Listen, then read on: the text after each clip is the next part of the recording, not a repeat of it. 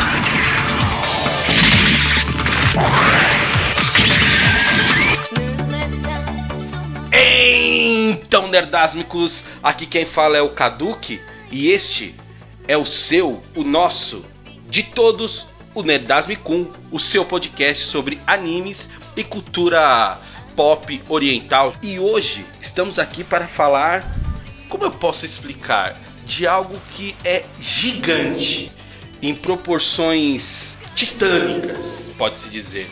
Algo que no Japão é literalmente um monstro em termos de alcance, de cultura e que toda essa influência acaba resvalando aqui no Brasil também. Temos um convidado hoje aqui que é praticamente um especialista nesse assunto e hoje nós vamos falar sobre Gundam ou para os mais íntimos, não é o meu caso, Mobile Suit Gundam. Falei certo, gente? Mobile Suit Gundam? Tá certo. Tá Mobile. certo. É, a, versão É. por- a versão em inglês tá. Eu ia- não ia falar Mobile Suit. Mobile eu já lembro de celular e Gundam não tem nada Não, a ver é mobile, é mobile Suit, né? É que Mobile. o Mobile Suit foi apresentado na dublagem brasileira em 2002, mas tá tudo Ah, certo. tá. Então, tô- então acho que tô na, certo. na americana também é assim. Por isso que a gente trouxe, acho que dessa forma também. É que eu, quando mobile switch eu vou pensar que é uma roupa de celular, então não sei, né? É. e hoje aqui com a gente nós temos o nosso querido e informado Edson. Bom dia, boa tarde, boa noite. Pra vocês que estão assistindo o Ganda, Kira Yamato, Hashin. É isso aí. Não sei nem o que você disse, mas valeu. É, bora lá. Quem conhece sabe Beleza. E da onde veio. o nosso convidado especialista em- em mestrado, doutorado e MBA sobre Gundam. Temos aqui o Bruno. Fala aí, Bruno. Salve rapaziada, que é o Bruno, o Bruno Cavelli, conhecido como Caves, streamer na Twitch, viciado em Gundam desde 12 anos de idade e construo kits de Gundam profissional em live também. Eu acho que dá pra começar mais ou menos assim. E qual que é o nome do seu canal mesmo? Você tem um canal que você faz essas montagens aí, esses Sim, quem quiser me acompanhar, é, eu não faço conteúdo só de Gundam, né? claro, eu faço conteúdo variados de jogos, muita conversa, boteco e é, hoje até aproveitando o gancho foi uma matando a saudade de montar kit de Gundam em live. É, o meu canal é twitch.tv barra Caves, né? C-A-V-S. É, eu tive que colocar dois Os porque não tinha como colocar só Caves e a Twitch me ferrou. Mas tá tudo certo. Se, se eu lembrar, eu coloco no post na marcação, eu, eu marco.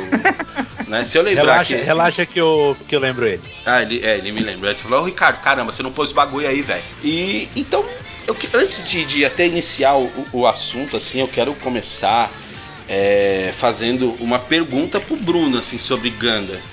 É, não, uma pergunta é, até que é séria, até eu, eu cheguei a conversar sobre, com o Edson sobre isso, mas é, Gundam, ele, ele se enquadra em que parte do universo de Transformers?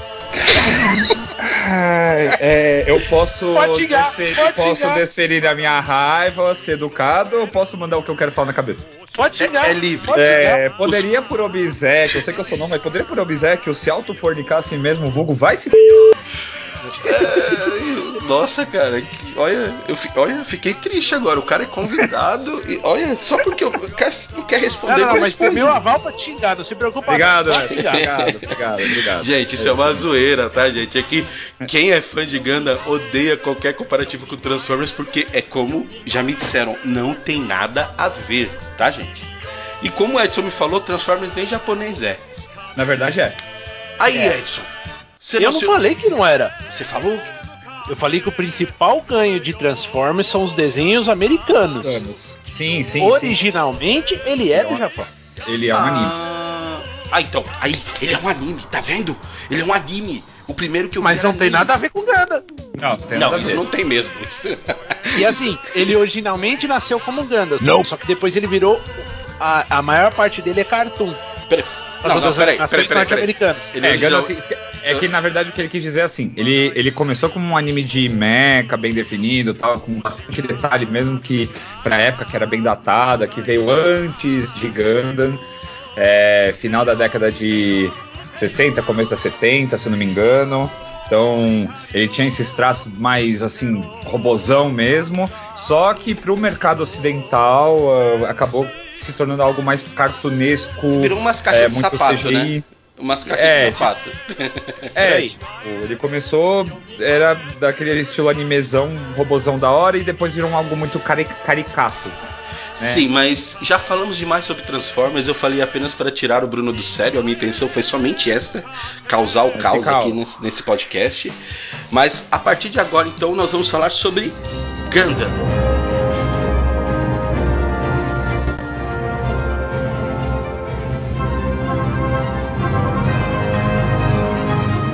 E eu acho que tem muita coisa para falar sobre. Eu não, não tenho nem como falar sobre esse anime, é sobre essa franquia, porque é tanto produto relacionado a Gundam que é uma cultura sobre Gundam. Bruno, eu tava fazendo um pouquinho da minha lição de casa, e, e a lição de casa a gente faz lá na Wikipédia, naquelas informações que muitas vezes não estão certas, mas eu, eu vi lá e eu pesquisei que Gundam foi criado em 79 por Yoshiyuki Tomino e era na produtora Sunrise. Você tem, o que, que você tem a me Correto. falar sobre essa criação, sobre o impacto que Gundam teve lá naquela época, em 1979? Tá, uh, pra começar é o seguinte, o Gundam ele foi, ele não se tornou, ele não era mais um anime de robôs. O que acontece é que Gundam, ele criou uma- um novo gênero de animes de mecha. Uh, culturalmente no Japão, desde acho que década, final da década de 50, eu posso estar, vou, não vou acertar com precisão o, o tempo, mas era muito conhecido o gênero super robots, super robôs, onde o robô ele tem é, técnicas e golpes especiais, eles lutavam basicamente contra monstros, né? Você tem o grande vilão, ele cria monstros e o, o herói ele pilotava o robô e ele tinha aquele famoso soco foguete, um raio que sai do peito e não sei o que lá. Ele sempre tinha algum golpe especial e um golpe final pra finalizar o monstro. Estilo aquele Aí o saiu que, o Megazord. que até saiu Aí agora. É. Saíram dois animes até referência, aquele é Griezmann que fala, se eu não me engano. Enche o c... de maconha e fala merda. O nome do anime? Prisma. S- não sei o que. Ah, Gridman. Ah. É, só um adendo, o Gridman ele é baseado no Tokusatsu da Tsuburaya, que é a mesma Sim. produtora de Ultraman, tá? Só que é, é, é um robozão também, né? Na verdade, ele é um ser, ele não é bem um robô, ele é um ser consciente. Na verdade, não deixa eu definir se ele é um robô, mas ele é uma entidade, ele é uma forma de vida. Ô Edson, já percebi que nesse podcast não vai ter como o, o Otaku das Quebradas entrar, porque o Bruno não vai deixar a gente falar nada de errado aqui. Isso. não, mas fica justamente a, a, pro pessoal conhecer, cara. que Não, é- é Não, Excelente. É, é- é- é que ele falou o Otaku das Quebradas, é que normalmente quando a gente fala uma informação muito errada, Tem, a tem gente um- coloca tipo um Otaku das Quebradas que chega todo pá malandrão corrigindo a gente. que é, Ah, o, o- cara, o cara aqui da ZL, pô, o cara é barra pesada. Mas ele é fã de anime, tá? Dale, dale. então, continue, Bruno. Então, assim, ah, então, dado isso, é o que a gente. O, o anime mais famoso desse gênero Super Robot é o Mazinger Z. Tem até uma versão super atualizada no Netflix. E tem vários outros robôs que compõem. E várias séries desses, desse gênero compõem um, com- é, o mesmo universo, né? Tinha muito crossover e várias coisas. Só que o que, que aconteceu? O Yoshiyuki Tomino, ele pegou e ele criou a série Gundam. Só que ele não criou uma. Ele, ele, a história, justamente por ser uma história sobre guerra, uma história sobre pessoas, uma história onde até o próprio. Por mais que exista o Gundam, né? O, o robô principal, não é sobre ele. Aí que é legal. O, o Gundam, ele é uma referência sobre. Uma série sobre algo muito atual. Guerra, política, é, conspiração e várias outras coisas.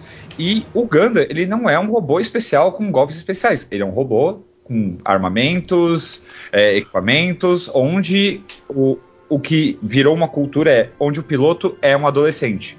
Mas não é porque ele é um adolescente porque ele tem algo super grandioso, é, algo que faz ele ser, é, ser um, o diferentão. Não.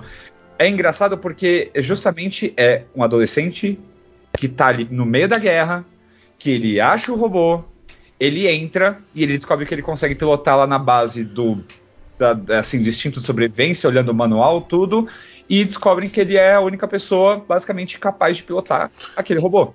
E eu tava até lendo isso que você falou sobre esse novo gênero, que eu, me corrija se eu estiver errado, mas é Real Robot, né, o robô real, que o Gundam nessas histórias ele, ele nada mais é do que mais uma arma dentro de uma guerra gigante que é utilizada, né? Tanto que Exatamente. os robôs, o funcionamento deles, isso, eu, eu, isso me, me atiçou muito, sabe, a vontade de até assistir.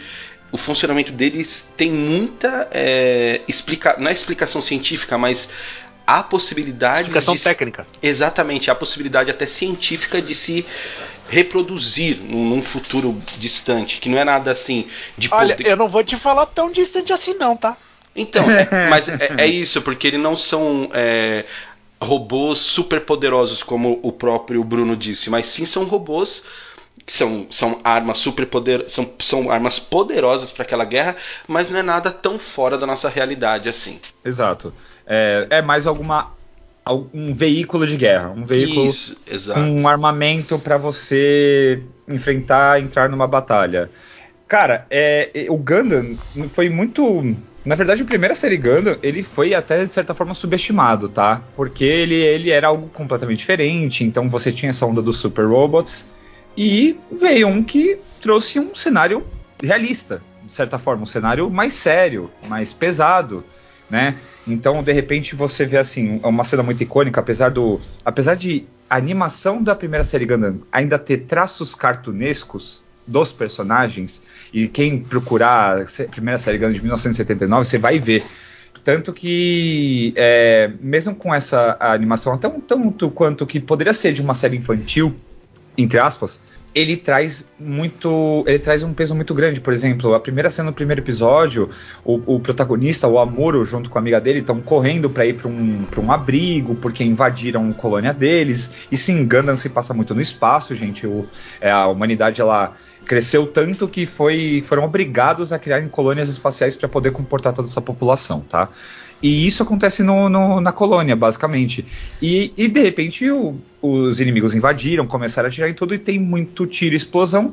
Quando eles, no meio da explosão, eles levantam, olham pro lado, muita gente morta. Nossa. Então, assim, Literalmente. é literalmente as pessoas morrendo ali porque tá no meio do, do, do fogo, do fogo cruzado. E a mãe já da, da amiga dele, já ela tem esse trauma porque ela vê que a mãe dela morreu na frente dela. Então, assim, já começa com esse nível. Apesar da animação não ser tão detalhada, você entende o peso que isso tem. E, ela, e, e- e é uma série que te traz muita é, maturidade e você é, vê personagens serem muito bem construídos do começo até o final da série. Né? Pessoas que, independente da idade, por conta da guerra, por conta da, da situação, adquirem uma maturidade muito grande. Né, como, como ser humano, eles se tornam adultos muito cedo. Eu sou um cara apaixonado por storytelling. Eu gosto de da história em si. O conceito pode não ser tão bom, mas se a história for boa, eu acompanho. E tudo que você está me falando e pelo que eu li, eu percebo que o, o na história de Gundam, ele é coadjuvante. O que importa mesmo é a história daquele mundo e os personagens inseridos naquele mundo. E acho que esse foi o diferencial, porque nas outras séries de robô, dos super robots que você tem falado, o, o robô era o personagem principal. E eu acho Isso. que em, Gundam eles trazem isso pro ser humano, né? O, o- o robô é uma arma, como a gente já disse, mas o humano e o desenvolvimento do ser humano durante uma guerra, durante um, um conflito, é que avança a história. Exato. Ele aborda muitas temáticas que a gente pode comparar com a nossa, o nosso cenário atual hoje. Sim. Você pode, você faz uma ponte com tudo. E é um anime, olha, e é um anime datado.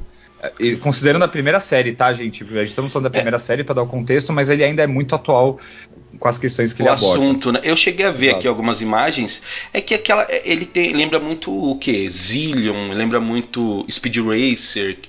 é, Isso, é, que era assim, mais esse estilo de animação da época. Isso, é, mas assim, é datado pra hoje, mas na época não era tão ruim. Não, não acho Não. que. Não, era não ponto é top de linha. Não, Exatamente. o Gundam, ele tinha muito detalhe mesmo, assim, é, é pela forma como você, mesmo quando a alguma, mesmo quando as pessoas entendam que tem algumas deformações, porque era uma animação é, limitada para a época, mas eles entregavam muitos detalhes, muitos detalhes, assim, que você não enxergaria hoje num desenho animado, alguma coisa normal mais antigo ou na mesma época.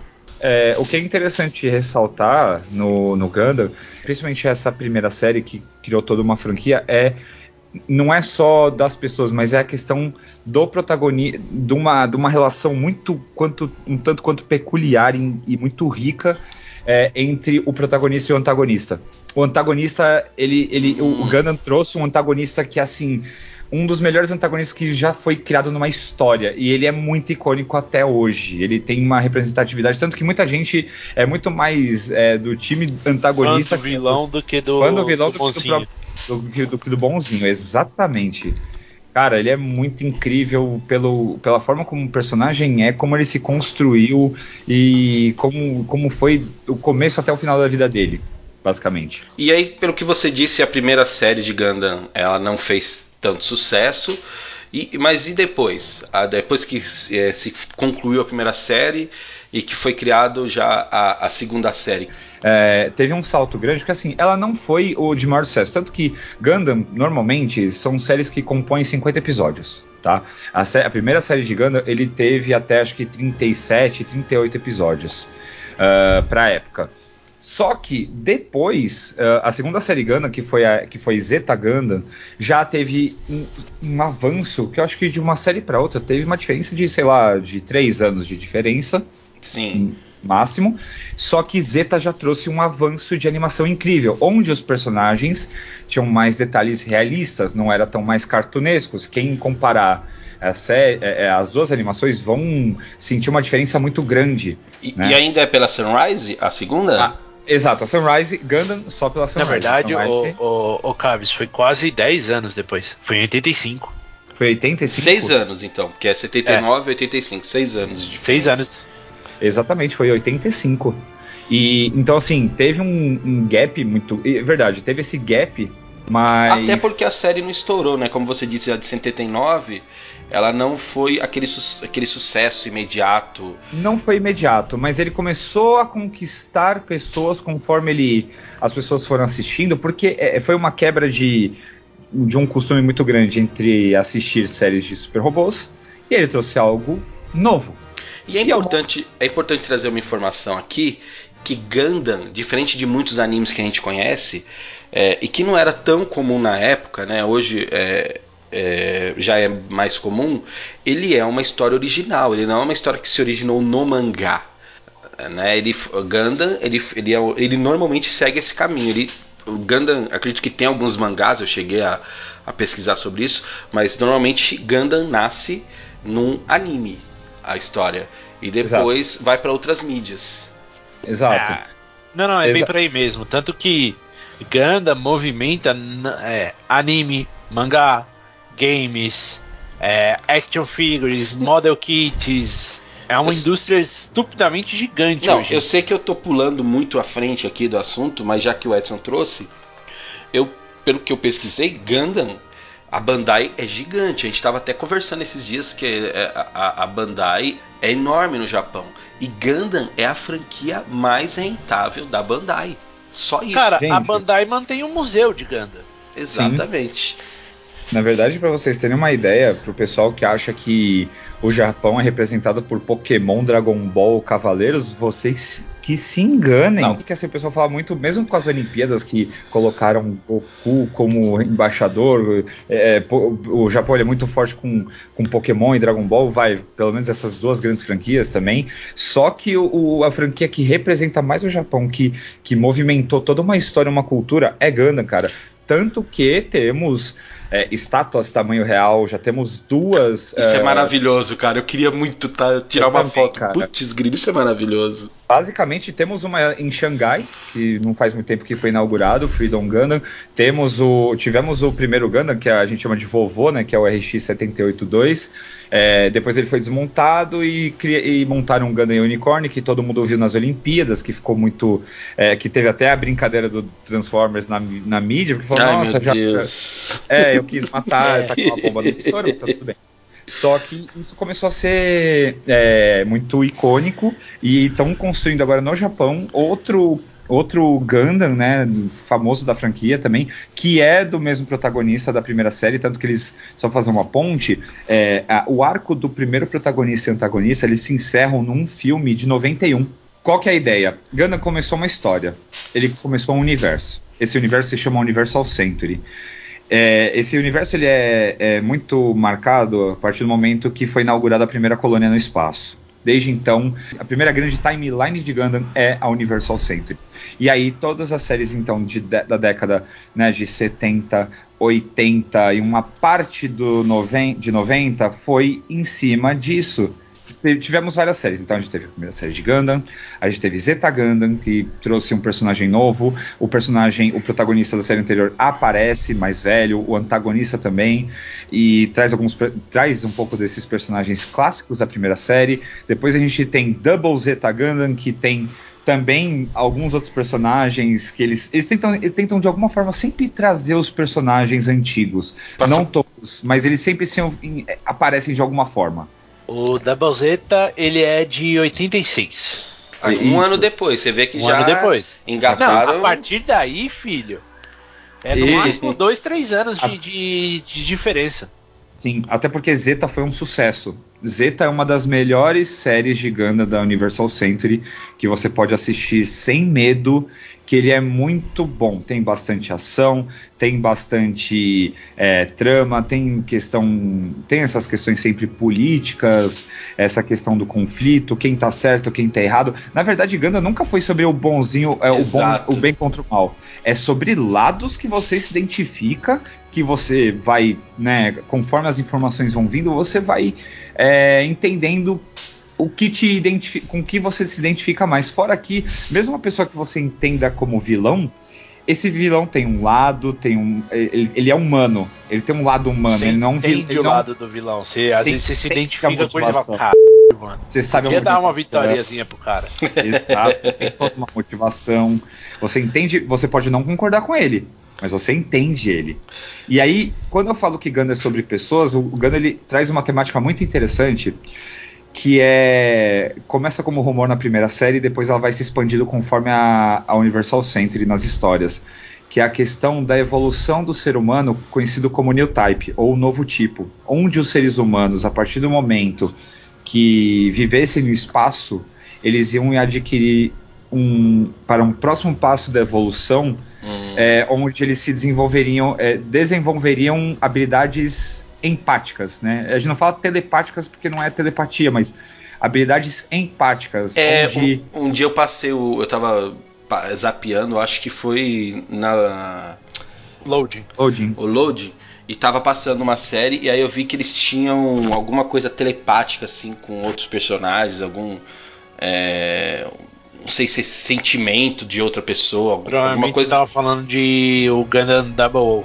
Double, É, eu acho que era. Porque, Sim, porque porque eu tava, eu tava assistindo, eu percebi, eu falei assim, nossa, eles têm poderes. Foi o que eu Fiquei pensando, né? Porque eu sempre tive curiosidade, eu nunca tive a coragem de assistir. Mas agora você falando isso, eu tô começando a entender um pouco essa questão dos poderes empáticos. Isso, porque não é. Gente, entendam que dentro de Ganda não é um superpoder que ele, sei lá, ele vai soltar um Kamehameha. Não, não é isso. Uhum. Mas é a, é- é a evolução da percepção.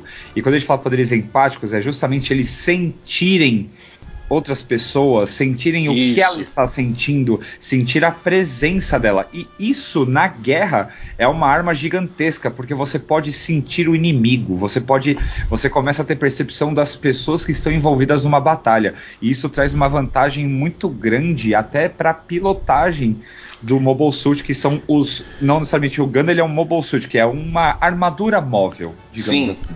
E essa essa questão da empatia, em algum momento nas histórias aí você. É uma pergunta de curiosidade mesmo. é, além de trazer essa vantagem, traz também algum peso em quem vence, em quem derrota? Porque ele, ele pode Ah, sentir a dor certeza. do outro, a raiva do outro. Claro, você vai sentir a dor do outro. Isso, então, eu- nossa, que na hora que você falou isso, isso me veio à mente, né? Porque eu gosto de escrever, eu já pensei em escrever um livro exatamente sobre poderes empáticos, né? Sobre um serial killer que, que tem poderes empáticos e, e isso até me arrepiou aqui, porque eu- isso pra mim é a empatia e o cara ter o, a- o- não o poder, mas o dom, sabe, a evolução de você conseguir sentir o outro. Isso pra humanidade seria um salto enorme de evolução. Que eu acho que é o que falta pra gente aqui na, na humanidade. Vamos falar do- dos nossos tempos atuais. É empatia. Eu acho que o autor, o criador de Gundam, ao colocar esse tipo de e- evolução, salto evolutivo, é genial. É só isso que eu Sim. consigo imaginar. Ele, ele, o, o poder empático, ele vem. Por isso que eu falei que ele não é telepático, mas ele vem no combo. Não, não digo que são uma coisa do nível psíquico, mas as ondas cerebrais elas mudam. A, a quantidade de psicoondas que eles chamam começa a aumentar, tanto que em- no, no desenvolvimento de Ganda ao longo de filmes e séries, dentro do Universal Center, são criadas armas controladas pela mente, que são os fin funnels, que são como se fosse canhões, algo que é, é dispositivos que atiram que eles fluem, eles é, andam por, por- pelo poder da mente, né? Com, assim, claro, eles têm propulsão, eles têm sistema de propulsão, obviamente. Mas eles você recebe o sozinhos. comando através dessa, desses Exato. O que é possível, né? Hoje em dia, claro que é possível você comandar coisas com a mente, contanto que você tem eletrodos no cérebro. É, Exatamente. Isso é principalmente utilizado para desenvolvimento de próteses hoje. Exato. É, que não, você manda o comando e ele se mexe. Isso. E não só dos poderes empáticos. Tem algumas séries de Ganda que tratam de modificações genéticas. Ah, Hum. o que, que é isso? A pessoa, tipo, por exemplo, ah, eu quero que meu filho nasça loirinho do olho azul. Ah, eu quero que ele tenha uma grande aptidão para música. Ah, eu quero que ele saiba bastante de computador. E por aí Exato. vai. E, e existe bem a, a, a, a luta entre os que são, entre aspas, geneticamente Modificados. modificados, e os que eles, o que eles chamam de é, naturais. Nossa, tudo, tudo Alguma assim. série- Toda diferença na humanidade acaba gerando conflito. N- Nem parece com nossos dias atuais, né? Exato, Nem parece, Exato. meu Deus. É, que, a, a alerta crítica social foda, pesado. Putz, grilo, genial. É, fora, mas- fo- fora os recursos naturais, né? Então, assim, gente, é, o, que o, o que o Edson tá falando já é, é uma ponte de essa história, esse conceito, ele é abordado em séries paralelas de Gundam. Sim. Então, vamos falar um pouquinho sobre o macro. Temos a Universal Century. Né? Então começou lá em 79. Engraçado que a, primeira série de Gundam começa no Universal Century 79. Curioso, né? 1979, né? Então eles já aproveitaram essa onda aí para seguir essa, essa, essa ideia. Então ele começou 79 anos depois que foi inaugurado as colônias no espaço. Mas depois de um tempo, né, de, de várias séries, na verdade foram poucas séries no Universal Century até a década, começo da década de 90.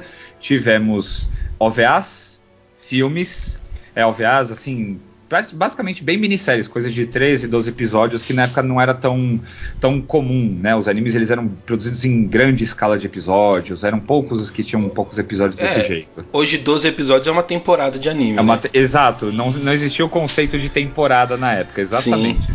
Não existia esse conceito. Então, pra época, era, ele era uma velha, uma minissérie, mas eles, eles abordavam o quê? É, até então, primeiro Gundam, Zeta Gundam, Double Zeta Gundam são as três principais séries que envolvem ah, os principais personagens, os protagonistas. Nesse meio do caminho, até 95, digamos assim, pelo menos vai, abordando antes dos anos 2000, tivemos os OVAs e filmes que são side stories. Enquanto tá, por exemplo, rolando a série principal com o protagonista do primeiro Gundam, tá tendo outra história acontecendo num lugar específico com outros personagens. E isso que começa a transformar Gundam numa grande franquia, porque ele traz. Você pode criar histórias paralelas no mesmo universo que eles não vão é, um atrapalhar o outro. Eles vão sempre fazer sentido porque não tem essa abordagem toda. Então, por exemplo, é, enquanto tá rolando a famosa Guerra de um Ano, que é essa guerra do primeiro Gundam, em 1995 lançaram uma, uma série de Gundam chamado Gundam Oitavo Pelotão. É, eu vou traduzir já para facilitar, que é o, o oitavo é, batalhão de Mobile Suits, né, o oitavo pelotão, que aborda personagens numa missão na Amazônia com Gundams já em produção em massa, né? Caraca! Basicamente isso. Então eles estão lá na Amazônia, estão numa, numa história também curta, de 13, 12 episódios. E é engraçado você ver como era a tecnologia do Gundam, mas já, já, tá, já tinham começado a fazer a produção em massa do, da primeira versão dele, né? Bem simples. E o armamento é até legal que a galera que gosta mais de guerra clássica, exército, ele é bem, digamos assim, roots nessa questão, porque eles não têm uma roupa de piloto super específica, eles usam farda, é, tem uma equipe que faz o, a detecção de inimigos através de som, que eles ficam ouvindo ruídos, essas coisas.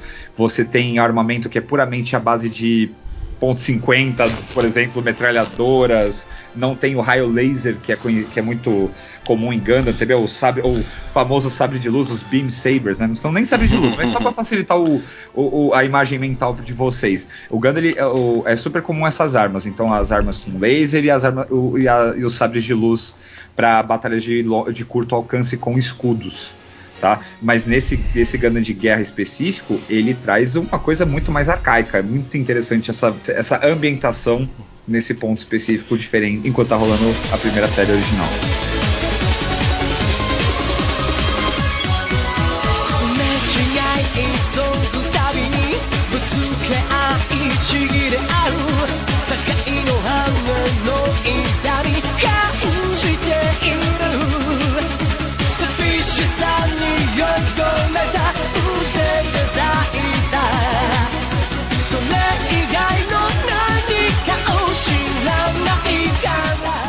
Ô Bruno, e aproveitando que você já chegou lá em 1995, a Bandai comprou o, a franquia Gundam.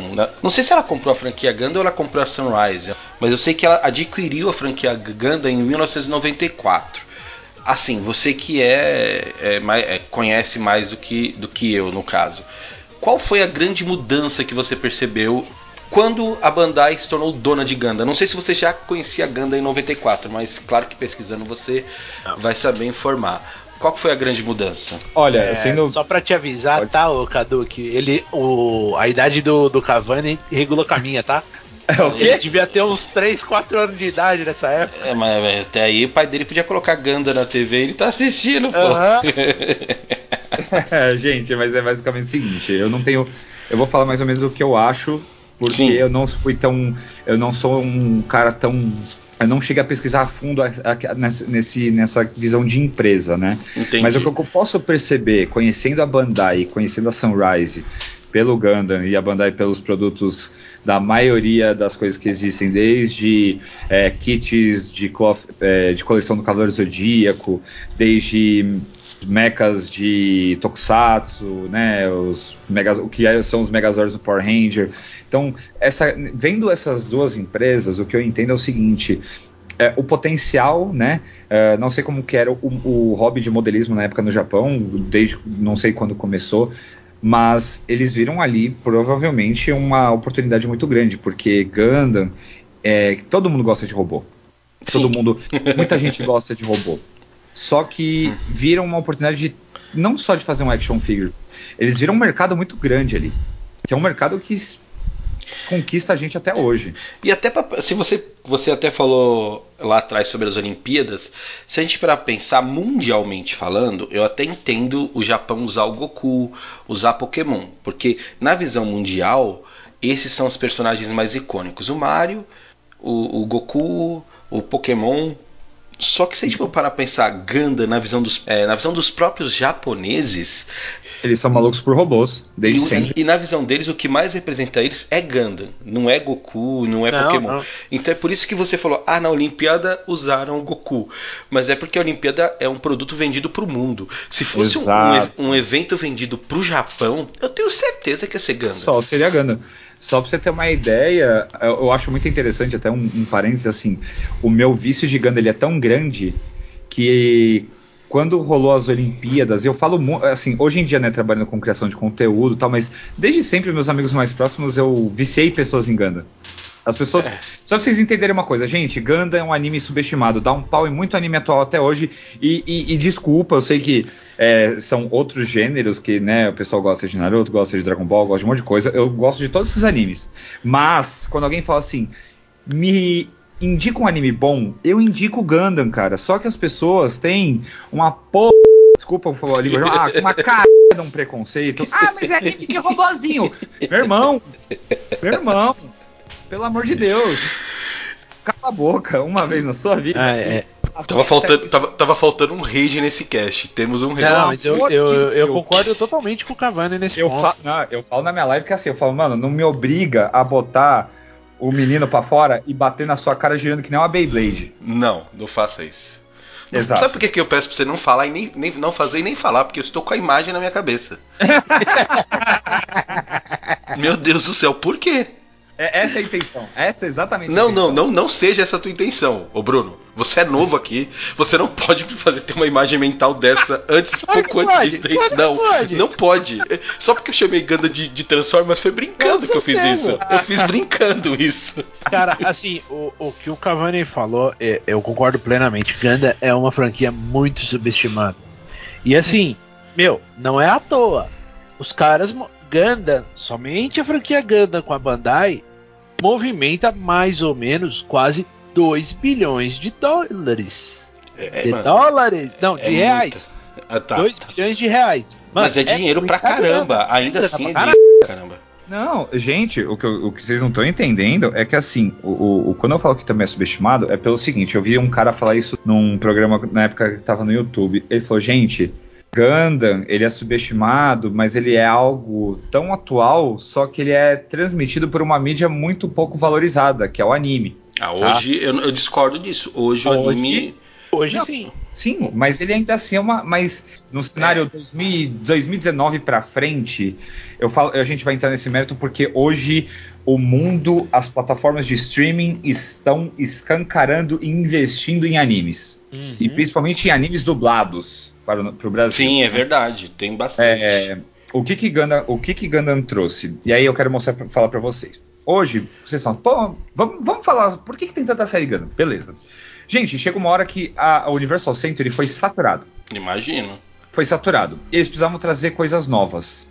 Só pra vocês terem uma ideia, eles pegaram uma série de 93 chamada Victory Gundam, que era tipo assim, coisa de quase 100 anos, basicamente, na frente, até um pouco mais, da primeira série Gundam, com os personagens. Assim, é uma história totalmente diferente, mas ele fala, estamos no, no Universal Century, no final dele, digamos assim. Ele é tipo, é como se ele fosse uma das últimas séries Gundam já produzidas na timeline.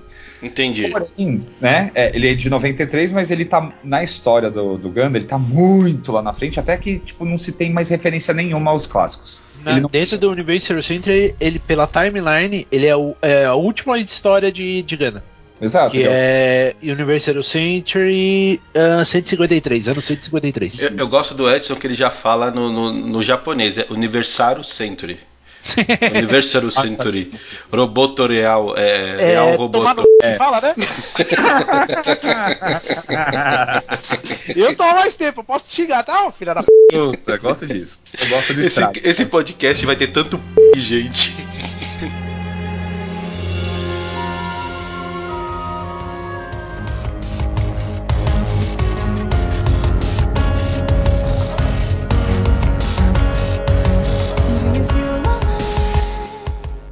Mas enfim, gente, é, o que que acontece?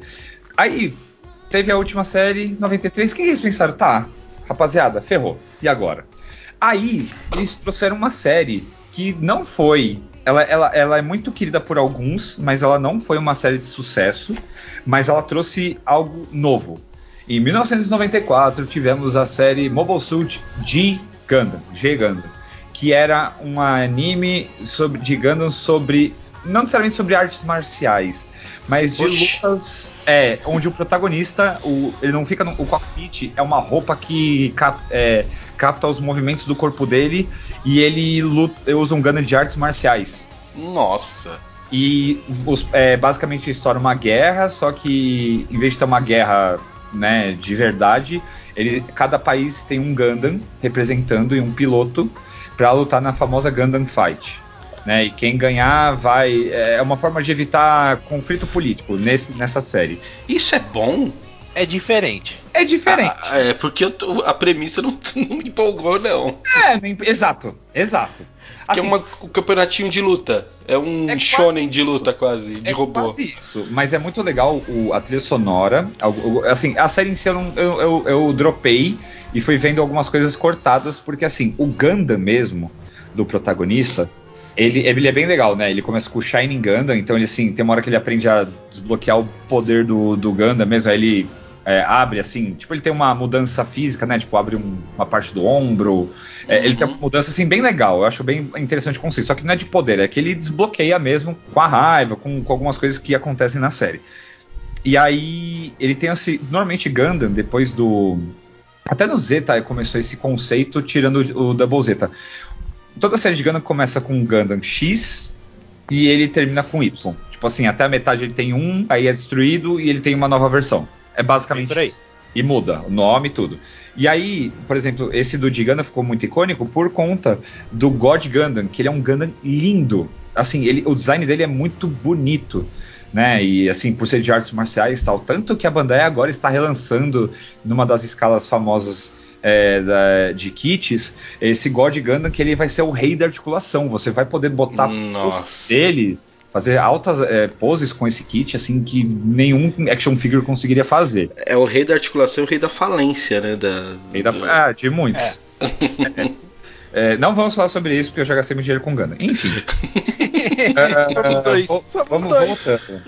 E aí mudou esse conceito. A partir dessa série, não teve mais. Foi é, uma coisa ou outra que apareceu de Universal Century. Mas aí você tem esse mundo paralelo do Gundam.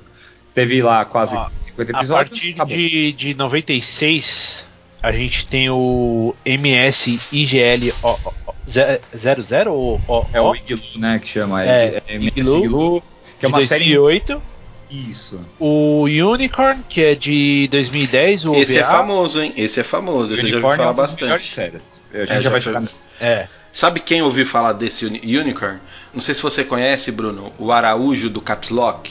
Sei. Então, ele é fanático por Gundam, ele compra jogo que só sai no Japão de Gundam. Ele fala, o jogo nem é bom, mas eu tenho, eu compro, porque Sim, ele é fã. é, é coleção. E tem um vídeo dele que ele fala desse Unicorn. e- e- É, tipo assim, ele fala, eu gosto de um negócio que aqui no Brasil quase ninguém gosta, mas eu amo e, e ele, ele fala muito de Gundam nos vídeos dele. É, concordo, é, eu já cheguei a ver alguns vídeos dele, acho muito interessante a- até a forma como ele expressa, ele se comunica muito bem. Falando, Mano, ele é muito bom entendido. produzindo vídeo, assim. Ele é- produz uns vídeos legais. Eu tinha visto outros vídeos dele, mas de Gundam foi depois que eu descobri por acaso que ele era fã e, e ele produziu os vídeos.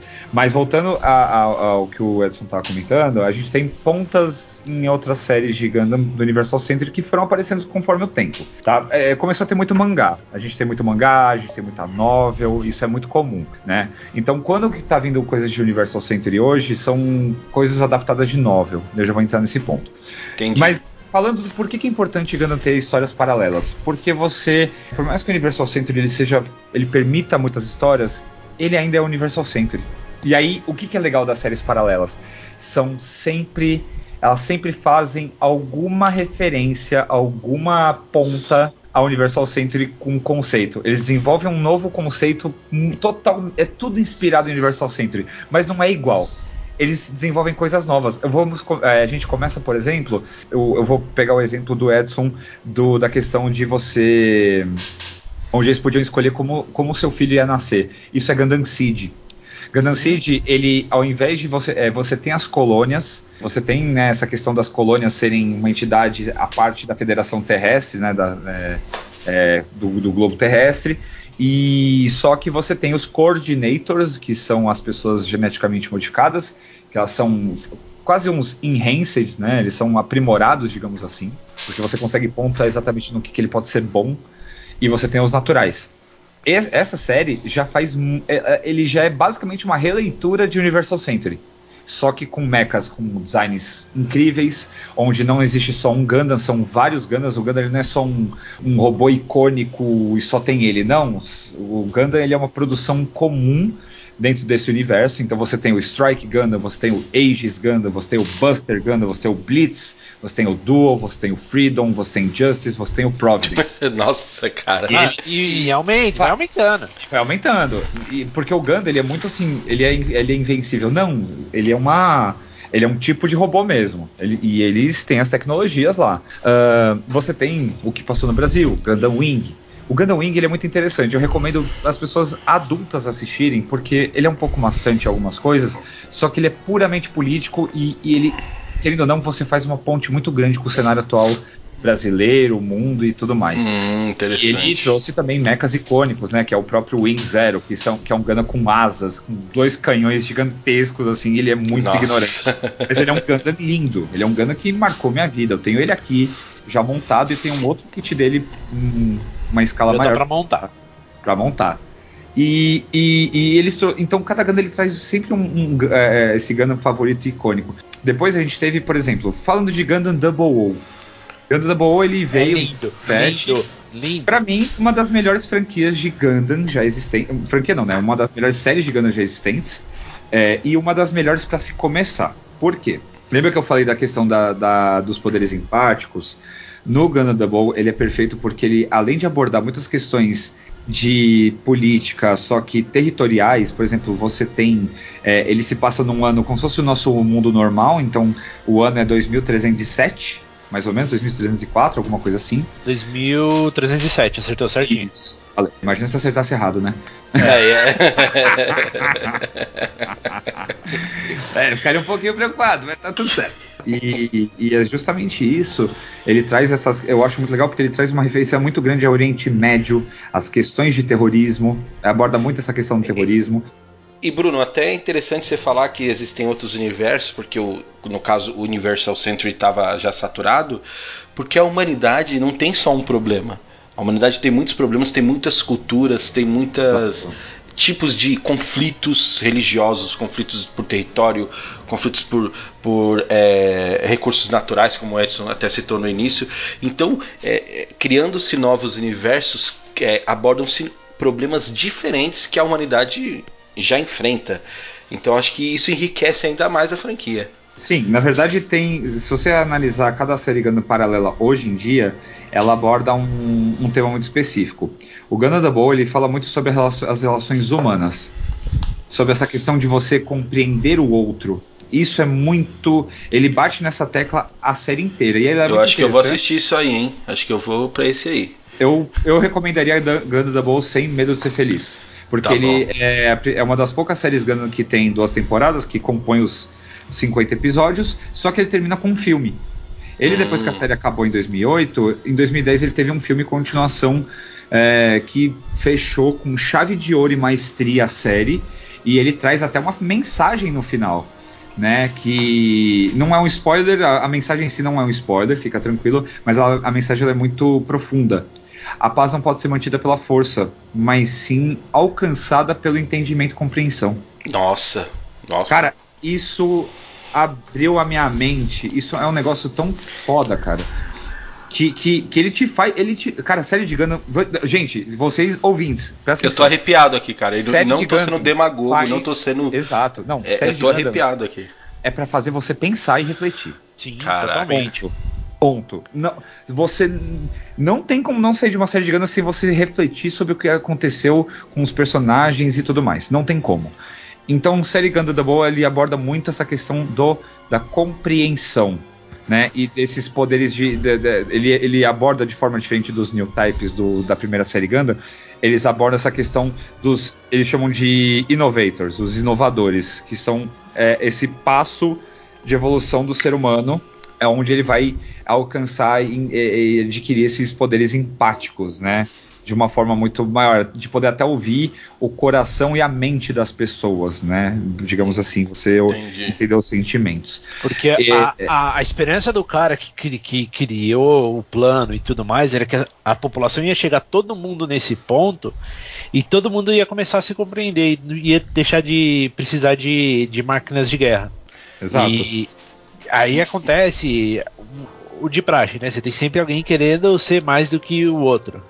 E aí o, se ser, o ser humano ele, ele sempre está propenso ao conflito, né? sim, o sim, ser sim. humano.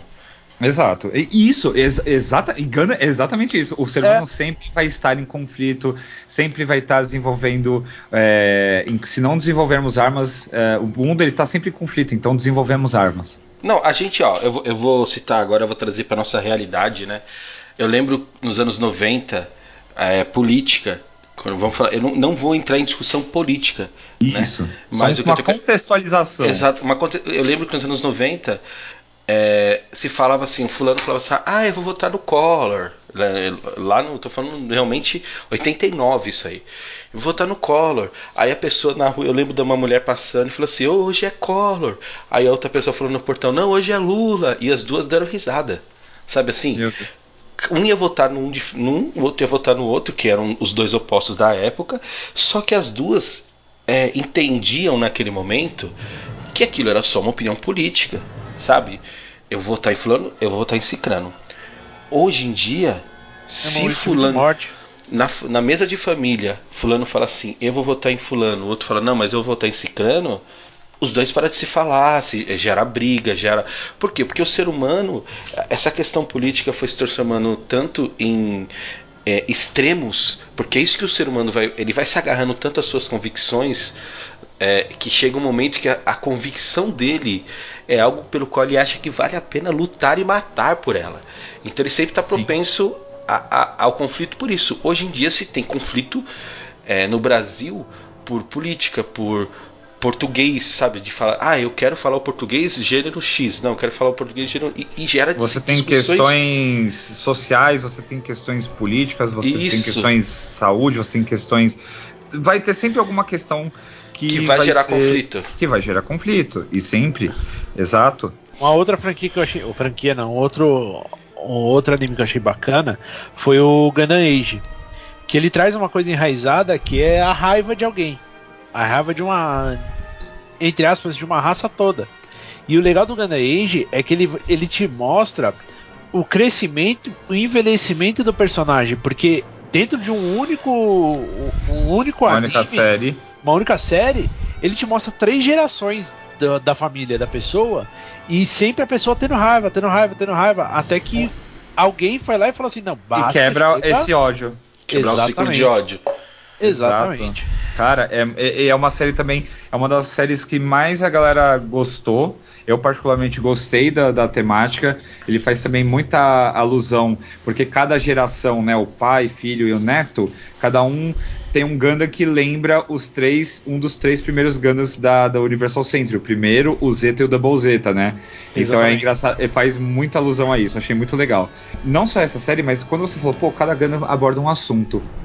Num dos últimos jogos, é, que é muito comum, jogo de RPG tático Gundam ou da fran- franquia de várias mechas, né, que é o Super Robot Wars, ah, nesse último de Gundam, chamado é, é, G-Generation Cross Race, no trailer ele, já- ele aborda uma coisa muito legal. Ele pega quatro mundos de Gundam é, e aborda no jogo, que é o do Gundam Wing, o do Gundam Seed, o do Gundam Double e o do Gundam é, Iron Blooded Orphans. Antes de falar eu vou falar esse, eh, essa ponta desse trailer, porque cada um usa uma palavra que define exatamente cada série. Gundam Wing, ele fala sobre esperança. Né? Gundam Wing, ele fala sobre esperança. Gundam Seed, ele fala sobre liberdade. Gundam Double O fala sobre a reforma da sociedade, a reforma do ser humano. Caraca, Cara, mano. Ele fala, sobre, ele fala sobre reforma. E o Iron Blooded Orphans, que eu vou falar por último e já falar sobre ele, ele fala sobre instinto, onde você, onde você é, se soltar para você lutar por algo que, ele, que você acredita, literalmente, é o instinto. E Gundam Double O também uma. O Gundam Double não. O Gundam Iron Blooded Orphans foi a última série efetiva Gundam, é, padrão Gundam, né? Que foi em 2015. E, se vocês quiserem acompanhar, tem completo na Netflix, tá? Hum, Gente, pra quem não assina Crunchyroll, então o Netflix ele tem. O que que acontece? Ele inverteu e transformou todos os conceitos até então que você assistiu em Gundam. Basicamente tudo, ele, ele inverteu. É, você vê as pessoas, ah, assim, é um grupo de basicamente crianças e adolescentes que eles trabalhavam para um, pra um grupo de mercenários. É uma das poucas séries Gundam que se passam também em Marte, se passa na Terra e em Marte. Marte foi colonizada, não foram colônias. Tem, tem as colônias, mas Marte se tornou um lugar habitável, tá? E tem a questão da, da- da- do governo, do, do- da sobrevivência da- das pessoas em Marte, pedindo por é, independência, pedindo por um. Sabe, tem muitas essas questões. Só que o mais interessante é que assim, o protagonista ele, ele não é um cara que ele pensa por ele mesmo.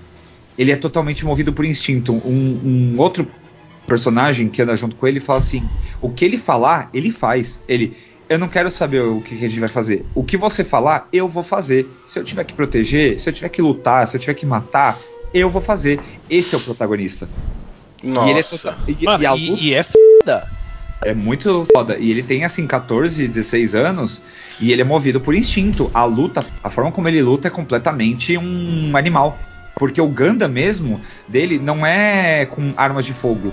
Ele usa uma caceta, ele usa a katana, uma massa gigantesca que ele vai na base da porrada e pra cima dos Eu, caras. eu- eu juro que eu achei que ele ia falar uma caceta de agulha agora.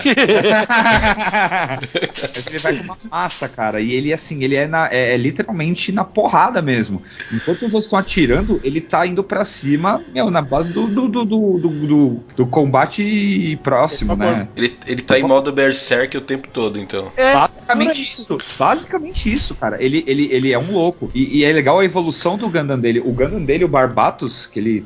Eu acho até o nome genial. Genial, Barbatos- muito bom. o Muito Barbatos bom. ele tem uma evolução, ele tem três formas diferentes, né? É, tanto que a última forma dele, ele é chamado de Lupus Rex, que é rei dos lobos. E ele tem uma forma um pouco mais animalesca nas suas proporções, né? E basicamente cada vez ele vai evoluindo, né? A armadura, as armas, tal. É, basicamente quem eles derrotam, digamos assim, eles aproveitam as peças para aprimorar o Gundam. É muito legal isso. Cara, E- não e- só isso, uma coisa que eu achei legal é que o próprio protagonista ele vai começando a perder controle do próprio corpo. Ele começa a parar de enxergar de um olho, ele não consegue mexer um braço. Chega Porque uma ele- hora que ele mas não, isso não é- pode mais isso é sair conse- do Gana. Mas é, É. consequência das atitudes dele ou É, ou é, porque ele é, está é, usando É o por Gundam? conta do Mobile Switch. Isso, Ah, basicamente Gun- nesse Gundam eles fazem um implante chamado de Araya Chic, né? É, é, esse, esse sistema é um implante nas costas, onde você se conecta com o Mobile Suit através de nanomáquinas. Então, quando ele se conecta, tipo, tá um, uma- um tubo, um negócio que conecta nesse implante nas costas, e ele fica no cockpit tudo, só que ele não vê na tela, ele vê as coisas que ele enxerga, as câmeras do Gundam, ele vê pelo olho mesmo, assim, do é, é como se fosse uma projeção do olho dele, tava tipo o cérebro projetando pra ele, entendeu? Entendi. Então, ele tá ligado à máquina. Só que chega uma hora que ele começa a falar assim: Barbatos, pode me dê mais. Porque conforme ele Ah, fala pra assim, tipo assim, usa o meu corpo, ele ganha mais poder e velocidade. Só que traz a consequência. Consequência. a consequência, sim. Quando ele usa a primeira vez, ele fica cego de um olho e perde o movimento do braço direito. Porém, ele só re- ele ganha de volta a visão e o movimento quando ele está conectado no Gundam. Então ele começa a se tornar o quê? Dependente de estar dentro do Barbatos. E o Barbatos é um tem um formato animal, ele começa a se tornar um animal. E sim, porque a forma que o protagonista luta é completamente Anima- animalesca. ele é bem animalesco. Tem cenas de luta assim incríveis. Por exemplo, no conceito do Iron Blooded Orphans, desse Gundam, o que, que acontece? Estourou uma guerra, a famosa Guerra da Calamidade, onde, é, além de Mobile Suits, que são humanoides, né, existem os Mobile Armors, que são formas mais. Não, formas não humanoides. É, tá é tipo, Ah, você tem o, o- a infantaria, que são os mobile suits, e você tem os tanques. Os tanques é o mobile armor. Isso, Basicamente. forma de. No Gundam Seed eles têm forma tipo de quadrúpedes, vamos dizer assim, né? Armamento, é, que- ah, unidades em forma é, quadrúpedes, você tem naves, você tem qualquer tipo de coisa. Só que no Iron Blooded Orphans são mobile armors que têm formas de certos animais, digamos assim, às vezes até um pouco pré-históricos. Só que eles têm inteligência artificial, eles têm consciência própria, só que eles começaram a destruir tudo e querer destruir a humanidade, né? E aí eles desenvolveram os mobile suits. Tipo os- uma Skynet. isso, quase isso. É uma boa referência. E eles desenvolveram os Gundam Frames, que são basicamente vários Gundams que usavam esse sistema Araya Chic para poder destruir os Mobile Armors, né? Então, e é legal que na série um Mobile Armor ressuscita, porque era uma coisa de 200 anos atrás. E o Gundam em si ele é antigo, só que ele ainda é muito forte atualmente. Mesmo tendo avanços nos Mobile Suits, o Gundam Frame no Iron Blood Orphans ele ainda é muito poderoso. Tanto que Porque eles dizem Na teoria, esse sistema Araya Chic que, eles, que, que esses garotos usam, ele, ele é muito defasado. E tanto que foi Isso. abolido há muito tempo já. É lógico, você tem que fazer um implante. Imagina, Você criança praticamente- um implante nas costas. Você corre o risco de matar o, problema piloto. não é- exatamente, porque a taxa de sucesso é extremamente baixa. É, e é- não tem é nem anestesia. que- o- é, exatamente, o problema não é o implante em si. É que a taxa de sucesso, pelo fato de você é fazer sem anestesia, é extremamente baixa. Ela é muito arcaica. E, e vocês não acham O que protagon- isso. a- a- agora eu vou trazer um negócio que não sei nem se vocês vão gostar. Mas vocês não acham que esse, esse último Gundam, você falou que é de 2015, né? Isso. Ele, essa questão de ter essa dependência e esses momentos em que ele vai perdendo partes do olho, tendo consequências pelo uso do Gundam, isso não tem alguma inspiração até em Evangelion?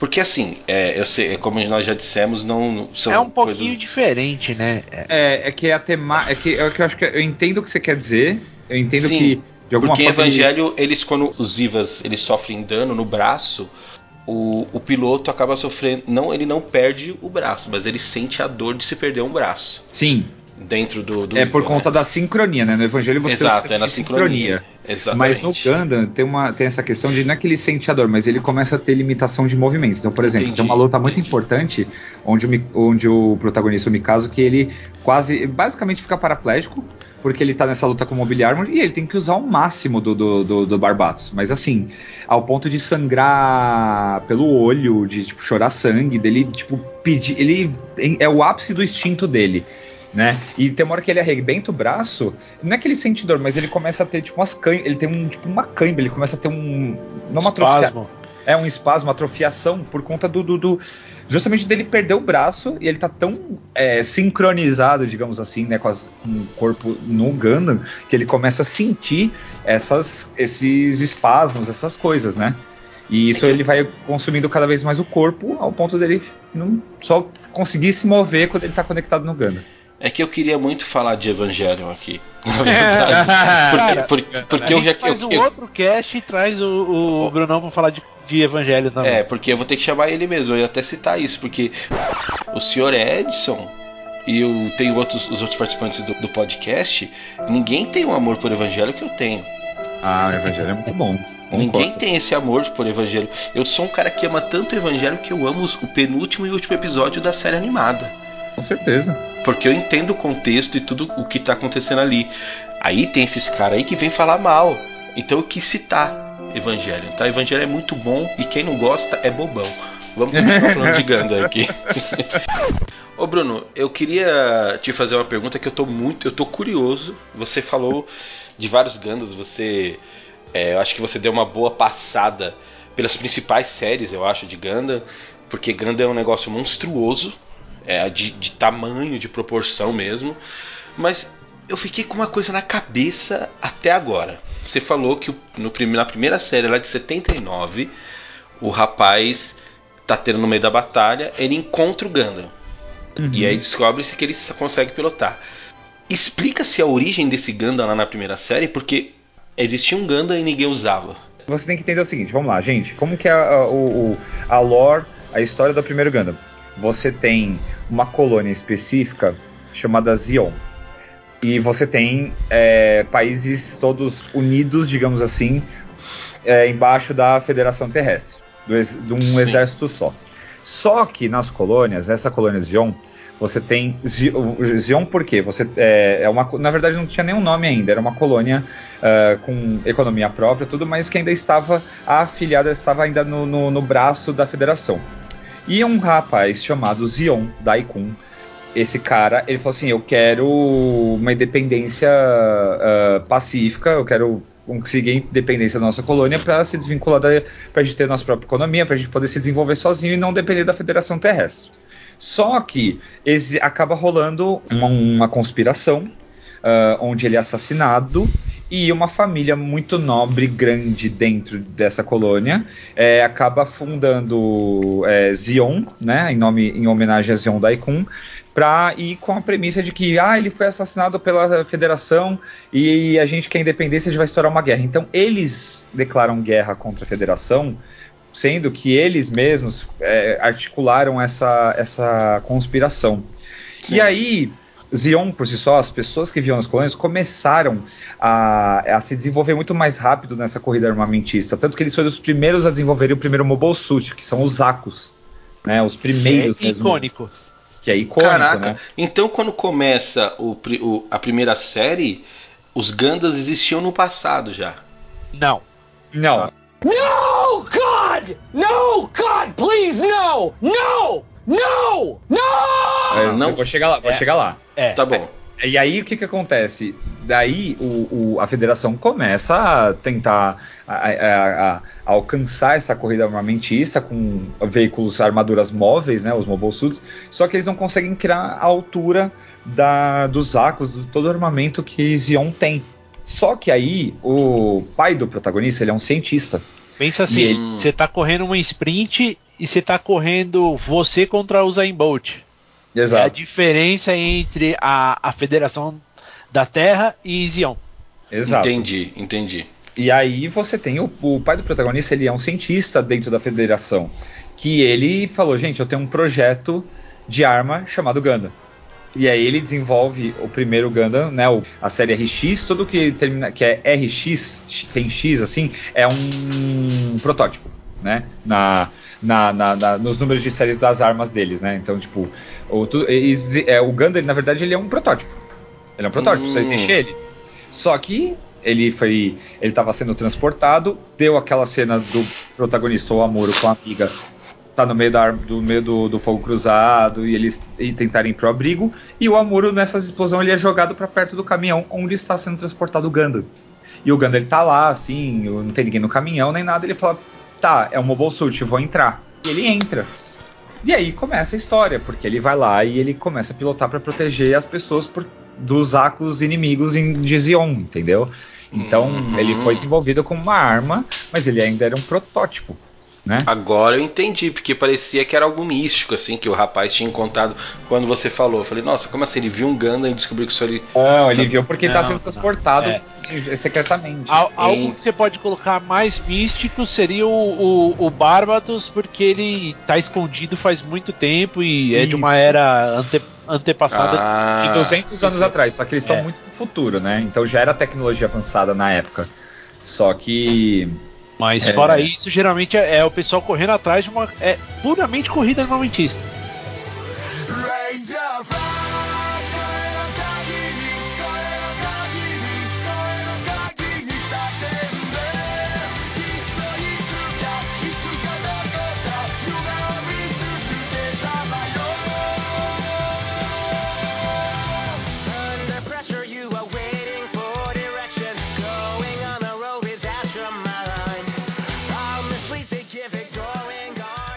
Agora vamos mais pro lado pessoal aí do.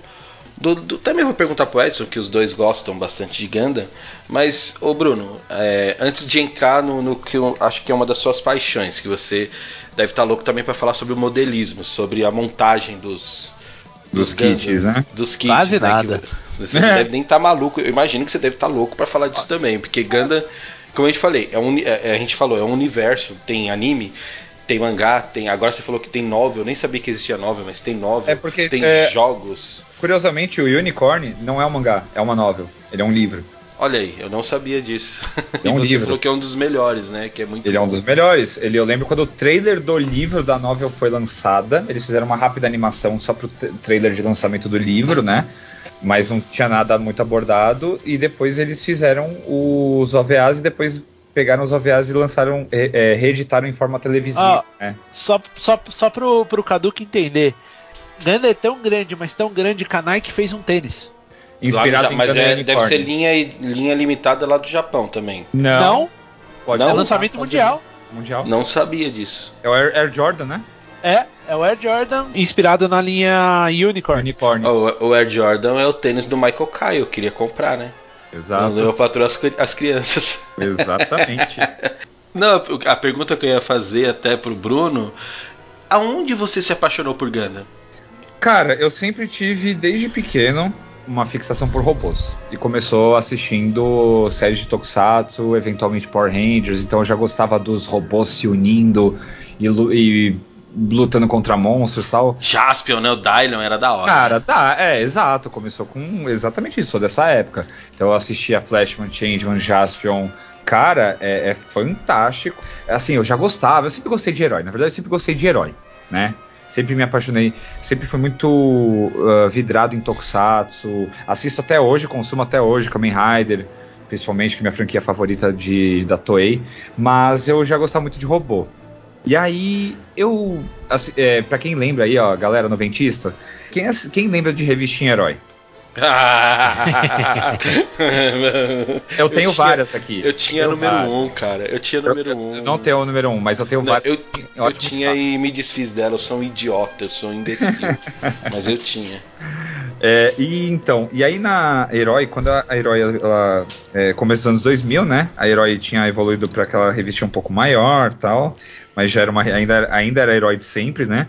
Com uma roupagem nova, e era ainda uma das. É, porque até então a internet já existia, mas não era ainda. Não, Então, não, mas peraí. cê- Mas a, a Herói você começou a comprar nos anos 2000, mas ela não começou nos anos 2000. Não, 2000. não, eu comecei a comprar nos anos 90. É, ah, porque ela começou Tô dizendo, isso. é, é que eu só tô dizendo porque, que eu, é porque eu conheci Gundam, eu vi que ia lançar Gundam pela Herói. Deixa eu falar uma coisa, os jovens não estão entendendo. Deixa eu explicar para os jovens o que que é uma revista herói. Cavaleiros do Zodíaco. Peraí, primeiro você vai explicar pros muito Fonte jovens o que é uma revista. Não, uma, é. uma revista é um negócio que é feito de papel. Sabe aquele negócio que você usa pra, pra limpar a bunda no banheiro? É. Então, eram feitas revistas de, de uma, daquele material, só que era um pouco mais resistente, mais nobre. Tinham letras, sabe? Letras, não eram por áudio. Não era vídeo do YouTube. As coisas eram explicadas através de letras, que, é- que é esse conjunto de alfabeto, A, B, C, que quando se juntam formam palavras, e quando as palavras se juntam formam frases. Então, jovens, isso era uma revista. Era um, Que é uma folha de revista papel for dummies. que a revista Herói, digamos assim, Cavaleiros do Zodíaco, que era a febre da época. A gente, a gente nem tinha Dragon Ball Z e na revista Herói vinha até as imagens falando assim, ó, a gran- o novo anime que tá bombando no Japão. E, e, cara, não, o Cavaleiro do Zodíaco ficava repetindo aquela a- a- o início dele e a gente nem sabia quem eram os Cavaleiros de Prata ainda. E aí na revista de herói vinha todos os spoilers. Vinha que o Ikki ia lutar com o tal de Aor, é, a, é, Cervero Dante, a Origa Capella, e ele ia vencer os caras. E, e eu- é, então assim, a revista Herói nada mais era do que um, um youtuber dando spoiler pra gente. Basicamente. Basicamente. Basicamente. Pô, gostei, gost- nossa, Gostei, adorei achei a- muito bom. A não, analogia foi demais. Mas foi, e só que a diferença é que o negócio, as primeiras revistas herói era muito mal escrito, cara. Era muito mal escrito. Hoje eu, eu tinha número um, eu li é, há, há uns anos atrás. Falei, mano, os cara escrevia tipo. Tinha muito erro de português, tinha informação errada, nome de personagem errado, mas como eu amava aquilo, como a gente amava. Agora, fechando esse, essa. Não sei se vocês querem falar sobre a revista Herói, mas eu fecho o meu parênteses aqui pra falar dessa revista maravilhosa. Exato, porque numa da. Logo depois que a, a Herói ela começou. Ela teve essa roupagem mudada, repaginada nas revistas no começo dos anos 2000 e ela começou a falar muito sobre os animes que estavam lançando no, na TV paga, né? Então, eu assisti anime no Cartoon Network. Né? Sim. E, e- e aí eu lembro que eu vi lá lançamentos e tal, tanto que foi na época que veio o Yu-Gi-Oh! pro Brasil, né? Que foi também super famoso até hoje. É, e Yu-Gi-Oh! ele. E aí na capa era Yu-Gi-Oh! Gundam e mais, e mais alguns outros animes. Até Dragon Ball Z, porque o Dragon Ball Z ele começou ali no Cartoon Network, não começou na TV aberta. A gente tinha o Dragon Ball. Mas é o Dragon. Ball Z começou também junto com Yu-Gi-Oh! e com, com Gundam, cara. O, o- o clássico, né? O Dragon Ball clássico chegou a passar no SBT. Exatamente. Ó, na, na capa da revista Herói Especial de 2002, Dois, Ah, exatamente. olha aí, olha aí, olha aí. vendida a R$ 3,90 na época, tinha o Yugi na capa, o Wing do lado esquerdo, Dragon Ball, Arquivo X, Medabots, Smallville e. Putz, esqueci o nome do, daquele gatinho azul do Japão. É, o- Doraemon. é o Doraemon. Doraemon. É só o Essa Smallville que capa. estragou, né, a capa, né? Smallville cagou tudo aí. basicamente. Então, Essa assim, gente. do ano. E aí eu fiquei louco porque eu vi aquela, aquela imagem, aquela, aquele design da cabeça do, do Wing Gundam, né? Que foi o primeiro. E, e, na verdade na capa, dentro da revista, no conteúdo, apareceu. os- Porque o Gundam Wing são cinco Gundams principais, né? né não eles assim. Então, tipo, apareceu. Eu falei, caraca, que da hora esses robôs, não sei o quê. Não só dos Tokusatsu, agora aqui, né? Lembrei, tive meu flash aqui. Extinta TV Manchete. Existe um- saudosa, saudosa. saudosa. Existia um bloco de filmes e OVAs de animes chamado US Mangá. US Mangá! É, e era maravilhoso essa, essa, essa música. Durou um mês, dois meses, eu acho. Durou pouco porque polêmico, né? Eram animes Exato. adultos. Não tanto, alguns eram de boa, assim, eu assisti, não, não teve, assim, não tinha a violência ou a nudez, digamos assim, né? Cara, normalmente japonês tem. ô, ô, ô, ô, Nada Bruno, pior que a imagine... lenda do demônio na- no período da tarde na Band. Não, não, não, Ah, não, não, além do demônio esquece. Vamos, vamos. Deixa eu falar uma coisa, não é isso não. Imagina um jovem assistindo US Mangá à tarde, um jovem assim, com os hormônios é, pululando. Aqueles hormônios É? a, a flor da pele. Aí tem o filme do Fatal Fury 2, o, o- em animação, e tem um velhinho que pega nos peitos da Mai Shiranui no anime. Ai, o velhinho lá que, que- que- Eu não lembro o nome desse velhinho e tal, mas eu sei que ele vai lá, dá umas pegadas. Mano, eu, eu, eu vendo aqui e falei, gente, vou pro banheiro.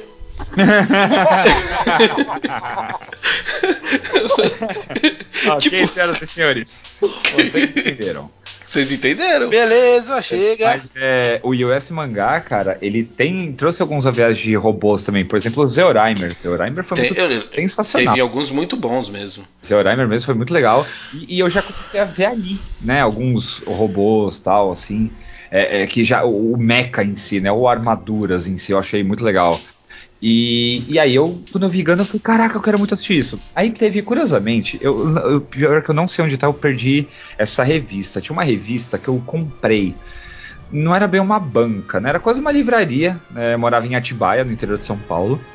É, cresci lá e, e aí eu comprei. Eu vi lá por acaso uma. Era uma revista de modelismo. Só que tinha Gundam e vários mechas, assim, era modelismo japonês. E eu não sabia o que era Gundam ainda. Olha, olha, olha que muito louco. E eu comecei a ver os designs. Olha, que, olha, olha como a minha história com o Gundam é antiga e, e foi, era, era destino. Eu, antes de ter Gundam Wing ser lançado, eu tinha essa revista. E eu lembro que eu levei pro meu professor de artes. Ele falou: Nossa, que legal, porque tinha, tinha mechas de vários animes. Você tinha até o, o kit de modelismo do Akira na moto. Que? Do Akira na moto, o Akira, o. Mas pera, você tinha o kit pra montar a moto do. Não, não, não. É, existe o kit É, pra você montar. Não que eu tinha, mas a revista mostrava. Você Cara, tem kit de. você tem kit de tudo hoje. Cara, tem um kit. Tem um kit de Cup de Noodles, cara. É, Kit de quê? De Cup montar o, como se fosse a, a embalagem de Cup Noodles. E o macarrão Ah, de mano. plástico. É sério, é um Não. kit de montar. Não. é sério, Não, não é brincadeira. Não, vamos voltar pra não ser no fritar Pera, muito. pera, Só mas eu- só, só, deixa assim, desculpa, é que eu amo, amo abrir parênteses no podcast. Mas, em vez de eu comprar um kit de montagem de lamen, gente, vamos, se eu falar uma coisa, se você não jogar água no Cup Noodles, ele não estraga, tá? Ele permanece daquele, ele não vai se decompor. Então não é mais fácil eu comprar um copo de Cup Noodles e não jogar água? Também. Mas a ideia é, é a arte, é- o, o- prazer tá em montar, não, ter ele não é arte, cara. Não, montar um Cup Noodles não é arte, desculpa. Não, o Cup Noodles não. Concordo plenamente com você, mas tá tudo bem. mas é bom, mais ou menos só pra você ver o, mundo escroto que é o modelismo. Mas vamos lá. Tá e aí eu bom. comecei a ver essa revista. e aí, antes- de saber o que era Gundam, eu já, eu já tinha, eu já sabia mentalmente que era o Zeta Gundam, o Double Zeta Gundam e vários outros que é, mobile suits famosíssimos que existem dentro de, do universo. Só não E aí, fazia quando- ideia do que era. É, eu já sabia o que era o Universal Center ali sem saber, o design.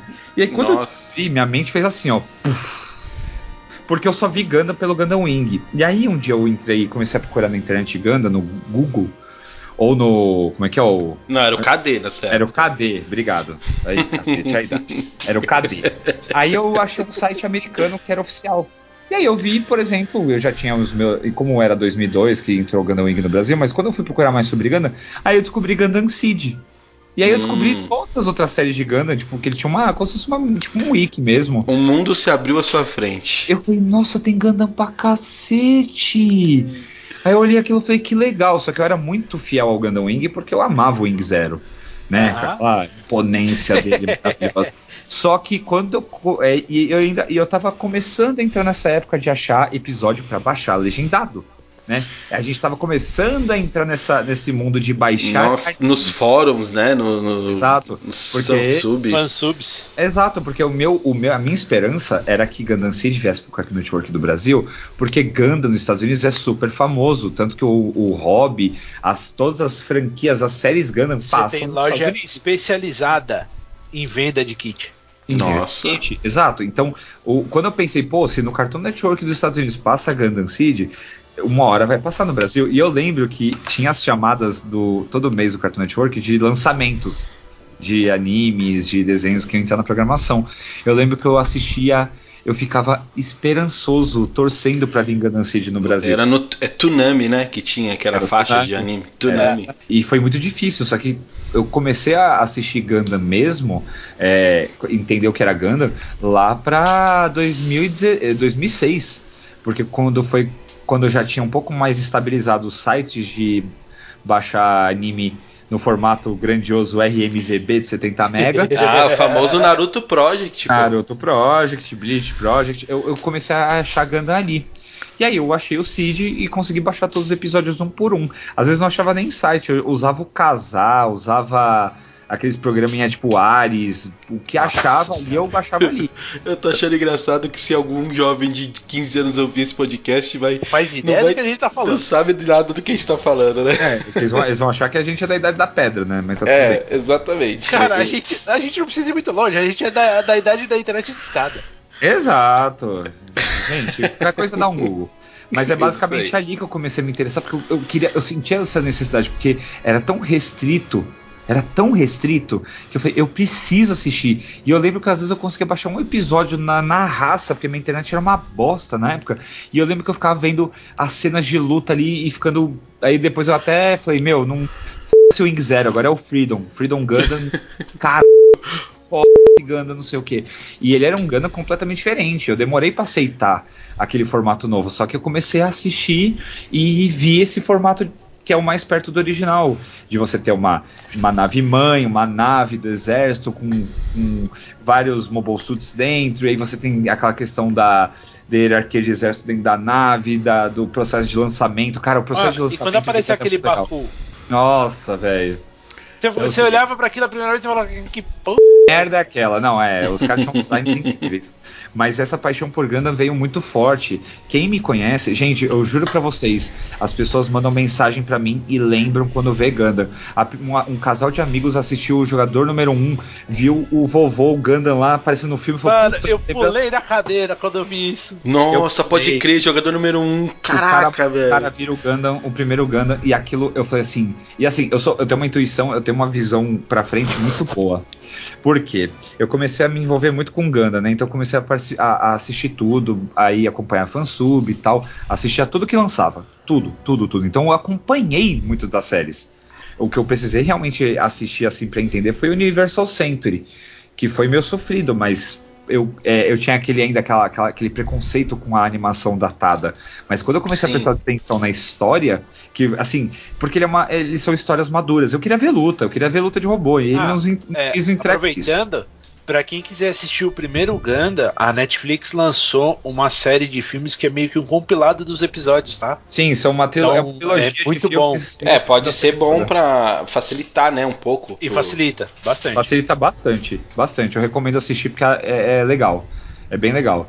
E você vê com calma, vê um filme um dia, vê o segundo, É. o terceiro, acabou. E, e- e, cara, e dali pra frente eu comecei, tipo, meu, É, eu tô louco nessa franquia. E eu lembro que eu baixei jogo de PlayStation em japonês pra jogar no- na casa do meu amigo, porque eu nunca tive PlayStation 2. Não, mas eu quero jogar Gundam. Aí emulador pra jogar joguinho de Super Nintendo de Gundam que tinha os jogos de luta. Caraca, já tinha no Super Nintendo, isso eu Tinha? não sabia. Tá, claro. É, Foi Imagina. o primeiro, o primeiro Gundam que saiu pra, acho que pra videogame foi o do Super Nintendo. Nossa. E acho que até Nintendinho, na verdade. Não foi nem Super Nintendo.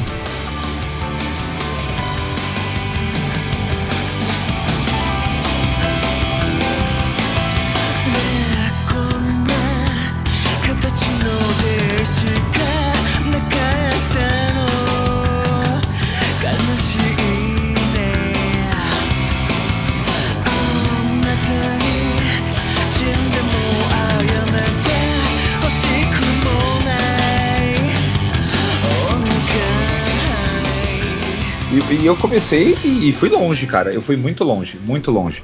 Ao ponto de, assim, eu assisti a série. Aí foi curioso porque uma das séries de Gundam paralelas é uma série sobre Gunpla, que é os personagens montando os kits, só que usando num sistema para usando os bonecos pra batalhar. Mano, Só é sensacional. É, Não, e é uma é- das melhores séries. Que ela, ela- É o que? É um Metabots de Gundam? É, tipo Quase assim, por aí. ele monta o kit, só que ele monta do jeito que ele quiser. É, o modelismo é legal porque você não monta conforme o manual, você cria o seu próprio. E aí ele vai lá, põe num sistema que, que faz o, o boneco se mexer e ele pilota. Cara, Tipo, é, é, é uma mistura de Yu-Gi-Oh! com Sword Art Online pela imersão total. é que ele não vai numa realidade virtual, é um campo É. máquina que ele bota o boneco e falei, é eles só batalham nesse, nessa, nessa área. Nossa. Eles usam, e eles usam, e eles usam tipo uns manches, né? um- Tipo, como se fosse um É. mini cockpit pra ele poder batalhar. Só que a série faz. E é sensacional. Você tipo pega o, o, o Ganda de um. o braço de um, de um Ganda com, com a perna de outro. Você Nossa. pode criar o seu próprio, porque Bom. eles são intercambiáveis alguns kits, é bem legal. Eu até tenho vontade de comprar alguns kits e criar o meu. O meu Gundam. O Mas aí cê- o, o ruim é assim, você compra três kits, você vai entrar um Gundam e perde. E perde Não, mais. mas o modelismo é comum. No modelismo você É. vai ter sempre peça que você vai guardar pra um dia usar. Ah, eu vou usar essa E outra peça. coisa. Você, acre- você não pode necessariamente fazer uma troca de uma peça por outra, você pode acrescentar. Isso que é Exatamente. legal. Exatamente. E, e aí, essas séries, eu comecei a ver, e aí eu comecei a ver propaganda. Eu descobri por acaso que tinha os kits de montar. E eu ficava namorando esses kits sites, porque eu nunca tinha importado, eu tinha medo de importar, não sabia como importar, nem sabia como fazer, o que fazer. Eu era, eu era, eu era completamente um medroso, um cagão pra fazer qualquer compra e perder dinheiro. Eu já não tinha muito dinheiro. Eu comecei a ver essa- essas séries de. Eu já era grande, já tinha 24 anos quando essas séries do Build. 23 anos que é o Gundam Build Fighters, né? E eu comecei a me apaixonar, porque o anime ele te incentiva a gostar de algo. É que nem você assistir um anime de vôlei, tipo Haikyuu, e você querer, aprender, querer ficar na fissura de jogar vôlei, porque você fala, mano, o anime te hypa. O anime te hypa. Exatamente. E, e Haikyuu é muito bom, né? E Haikyuu é muito bom, obrigado. Sem discussão. Mas, é, gente, e, e eu já com 24 anos, 23 anos, eu já falei, cara, preciso muito. O primeiro, o primeiro kit foi, foi assim, um ano muito marcante pra mim, porque 2018, final de 2018, foi quando eu fiz a minha primeira tatuagem de Gundam, né? Do, eu fiz o, o Gundam Double aqui na, no antebraço, né, em preto e branco. E foi quando um amigo da minha irmã, que foi pro Japão, mandou mensagem pra mim e falou: tô na loja, quer que eu compre? E na época não era tão caro, né? E ele comprou justamente, eu falei, ah, vou pegar o mesmo kit da minha tatuagem, né? Que é o Double Gundam. E aí eu comprei, ele trouxe, só que eu assisti tanto vídeo de como montar, vídeo de é, dicas básicas, como montar, que eu já comecei montando um, tipo, sem medo, sabe? E, é- e eu senti uma paixão por aquilo, porque eu falo, cara, que delícia. É terapêutico. Montar kit é terapêutico. O pessoal na minha live hoje, nesse momento que a gente tá gravando esse podcast, gente, eu estava em live montando na Twitch é, um kit e eu falei, gente, que saudade. Porque ele é terapêutico, mas ele é tanta pecinha, tanta pecinha que a galera tem preguiça. Só que não entende que não é o resultado importante, é o processo. É e outra curtir. coisa, você não precisa montar tudo de uma vez. Exato, monta um Meu, pouco ali. monta uma, monta uma perna. Legal. Deixa Ah, lá. Final de semana que vem pega de novo, monta mais um pedaço. Não precisa, não precisa fazer tudo de uma vez Peraí, peraí, vocês falam que o resultado não é importante, mas vai te dar. Quando aquele bagulho tá montado, você coloca no instante, vai falar que não é importante aqui. É, lindo pra cá. É lindo, só que você tem que curtir a montagem, porque se você Exatamente. tá pensando no resultado, você fica ansioso. Você não consegue. Você, você não É. curte o processo todo de fazer a montagem. Você- Exato, exato. aí você torna uma coisa maçante pra você e você não vai querer montar outra. Uma pergunta Exato. assim, é, você já que entramos nessa questão do, do modelismo de Gundam, é, é muito complicado para conseguir o- os modelos? Hoje, Hoje hoje, você tem algum- algumas lojas no Brasil. O problema é que hoje tá um pouquinho mais caro por causa do dólar. Que é importado, Mas, né? Não, é. Tudo importado. Exatamente. É, mas você tem algumas lojas, por exemplo, aqui em São Paulo você tem a, a principal, acho que é a McFly. Isso, em Santo André. em Santo né? André. Você tem duas outras lojas que eu conheço, que é a Toy Shows, que vende alguns kits, e a Limited Edition. Só que são mais caros que a McFly. E a Sim. McFly tem uma variedade bem maior. É, eles investiram um pouco mais. É, mas Só- a- e, e são pode todas da, da, da Bandai, né? A, Isso. as a marca, né? Você- Essas empresas você tem só a importam. Bandai e você tem algumas empresas, entre aspas, vamos dizer assim, paralelas, que é a É. Bandai e, e algumas outras que eu não lembro. Eu só conheço a Bandai, Não. que é a mais famosa. Entendi. Não, mas isso daí que você tá falando não é paralela. Você diz de a Bandai, você fala que é, é. linhas premium da Bandai que são difíceis É. de conseguir. Não, entendi. É, são, são edições. A premium. É, porque é de premium Bandai. A, a P Bandai, ela, o que, que ela acontece? Tem kits de Gundam que ela não é tão. não é qualquer loja que tem. Elas são um pouco mais restritas de conseguir. Porque são edições limitadas, né? E tem coisa que só sai P Bandai. Mas assim, a- isso é da Bandai, é uma divisão ainda da Bandai. É, Agora, o que, que a gente Isso, tá eu- eu me falando confundi, de. Foi mal. É, não, relaxa. É que a gente. É que assim, muita gente fala, ah, mas é Gundam pirata. É assim, existem duas empresas, tem até três, mas as duas principais, que é a Supernova e a Daban. A Daban, É, ela a da co- Ban. a Daban, cara, ela, ela é legal porque assim, ela até faz alguns redesigns dos kits da Bandai. Então não é totalmente uma cópia. Eles até fazem algumas, algumas alterações, umas mudanças. E eles. Só que assim, eles copiam a embalagem, só colocam, em vez de ser Bandai, chama Daban, que é a chinesa. Só é porque assim, é que faltou o Dai, né? que- É, da- é, quase isso. Porque ia ser o da Bandai, só que É. tirou o Dai e ficou o da Ban. Exatamente. E só que é legal que eles fazem trabalhos muito bons. Por exemplo, às vezes tem kit que é melhor da, da Ban do que da Bandai do que eles fizeram. Cara, Então, esse assim, nome tá muito confuso. Tá confuso, Tá da, melhor- da, da É melhor É. o da Ban do que o da Bandai. É, é porque, é porque assim, ah, claro que a Bandai, o, o sistema de encaixe, é tudo muito assim, meticuloso, perfeito. A da Ban, ele às vezes tem alguns problemas de você precisar talvez de um pouquinho mais de, vai, de pressão para encaixar a peça. Não, é- não chega- Entendi. Mas, é, mas ainda são kits bons, tem a mesma tudo bem bonitinho, embalado, a caixa e tal. A Supernova não tem a embalagem igual, tipo, não uma cópia. Eles fazem uma caixa é, clean, não fala que é Gundam, mas eles também eles são muito famosos por fazer redesign, né? Então eles não. Então, isso que eu acho legal, porque enquanto as pessoas falam que é pirata, ah, mas é diferente. Fala, tudo bem, mas eles fazem uma adaptação com qualidade. Vou dar um exemplo. Existem linhas da Bandai que não são kits, mas são linhas que chama Metal Build, que é um literalmente um action figure, só que todo de metal. Ele é um Hum, Gundam lindo. todo de metal. É lindo, maravilhoso, só custa uma- um rim. E aí, a da Ban fala assim: pô, se tem um Metal Build da Bandai, por que a gente não pode usar o design dele e fazer um kit? E aí eles fazem kit com o design do Metal Build. Nossa. Cara, são geniais. Então, assim, a galera. Tem gente que é muito saudosista. Eu nunca comprei, tenho curiosidade, mas eu já fui muito assim no começo. E realmente, às vezes, me chamou a atenção por conta desse redesign. E, e são mais baratos, né? Os paralelos são mais baratos. E, então, e, você- cara, co- como a Bandai evoluiu, né? Porque antigamente, eu vou lembrar da época do Cavaleiros do Zodíaco, vinham os bonecos da Bandai pro Brasil e eram tão feios, né? Aqueles que passavam no intervalo do desenho. Isso, porque E eles não eram assim- coleção, eles eram brinquedos, eram de metal, É, tudo. Eram aqueles design. Ho- E hoje em dia você vai, você vai comprar uma. É, é meat cloth, né? Que fala, né? A- Isso. que é. Cara, é um. Dois É um rim. pau. do- É um é, rim. É um é rim. muito caro. E é- Gente. mas é lindo, é maravilhoso. Então você percebe que até esses. Esses bonecos que não são de montar, esses action, pelo amor de Deus, não chama boneco, Ricardo, senão vão, vão te matar na rua. Os action figures que não são para montar, mas são realmente para você ter como enfeite na sua casa, colecionar realmente. a, a Bandai ela, ela, ela evoluiu de uma maneira assustadora, assim, no- no- nos últimos 10, Evoluiu. 20 anos. É bem bonito mesmo. Ele evoluiu e não foi pouco, tanto que os kits, você pega os primeiros, os começos dos anos 2000, você tinha nos kits de maior escala, mais avançados, tinha até parafuso. Nossa. Tinha parafuso. Hoje, porque assim, qual que é a ideia, qual que é a legal de você começar um modelismo de Gundam? Não precisa de cola, é, são Tudo ferramentas, encaixe. tudo É tudo encaixe. encaixe. Claro que alguns Hum. kits tem alguns é, não são tão bons e aí às vezes eu acabo reforçando com cola ou é, é, com um pouco de cola pra manter. Às E são articulados, ô Bruno? Não. Todos. Esses kits. todos, todos. Nossa. Todos, todos, todos. Eu deixo na minha estante. Pra quem quiser ver um pouquinho do- do- do- dos meus kits de Ganda no meu Instagram, procura por O Okaves, que é tudo padrão. Eu tento padronizar tudo pra facilitar.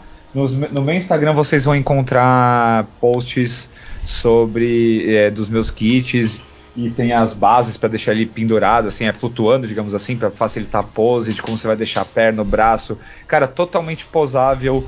é, e, e- e essa é a graça, você montar e não deixar ele paradinho. Tem gente que gosta. Eu gosto de deixar ele num- numa pose legal. Aí eu canso, ah, vou mudar a pose dele. Essa é a beleza. Ah, cansei, vou mudar a pose dele. Cara, é fantástico.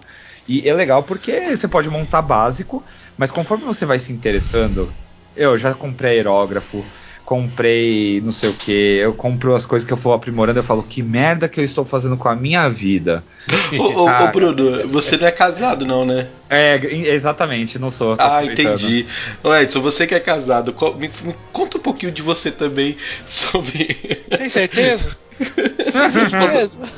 Sua esposa tá aí ouvindo? Não, não tá ouvindo, mas. Mas é... ela também, né? Hã? Ela monta também, não monta? Não, mas ela não liga de eu montar. Ah, que legal. Mas é a Se- liga de você gastar dinheiro. Não desde que eu compre dois livros pra ela no lugar. Ah, entendi. Tem, tem a chantagem, tem, tem o suborno do outro lado. Muito bom, muito bom.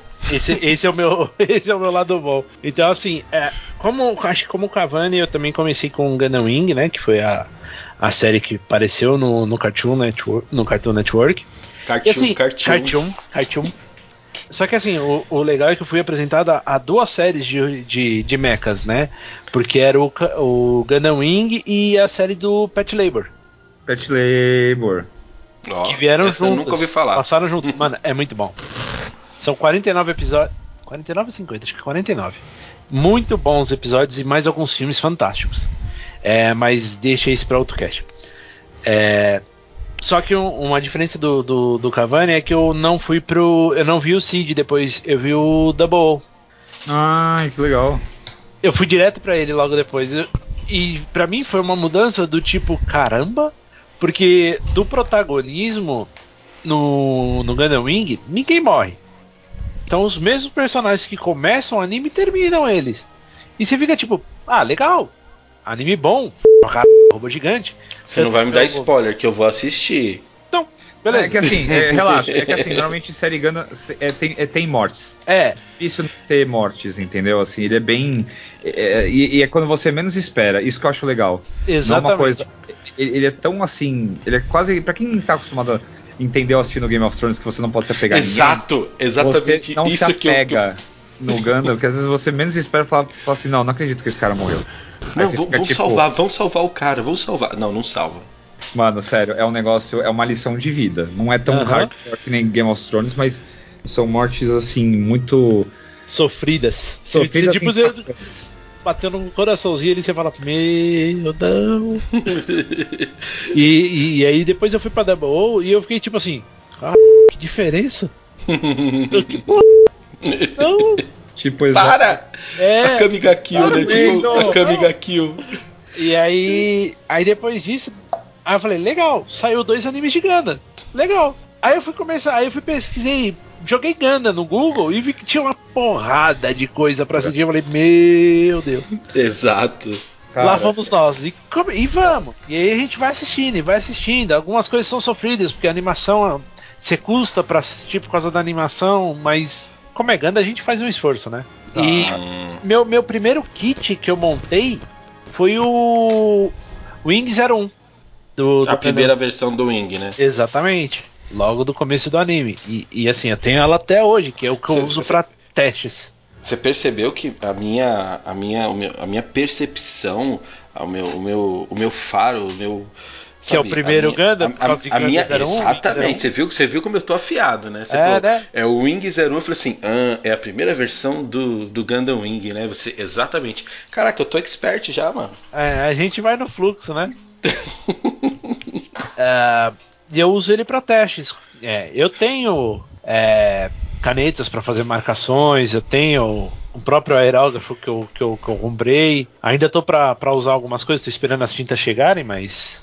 O que é o aerógrafo? É aquela pistola de. De tinta. É uma pistola de tinta pequena usada para fazer.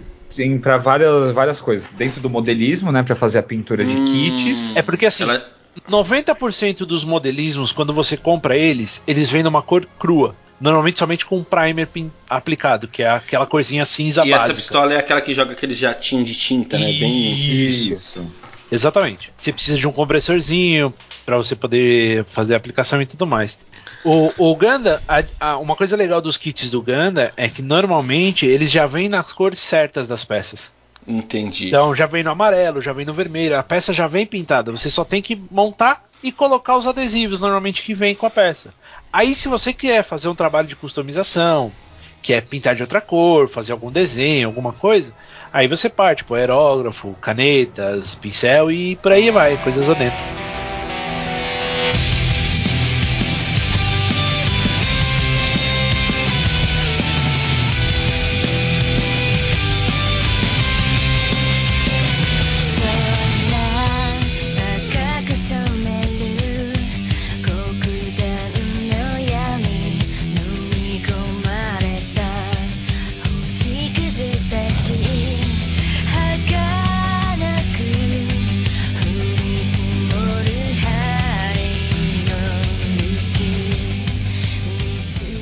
Então, gente, é, falamos agora já bastante sobre todo o escopo de Gundam séries, falamos também sobre o modelismo de Gundam e também em geral, essa cultura de modelismo que é muito forte e quem, e quem é, vive isso é apaixonado e eu acho lindo, eu acho maravilhoso mesmo.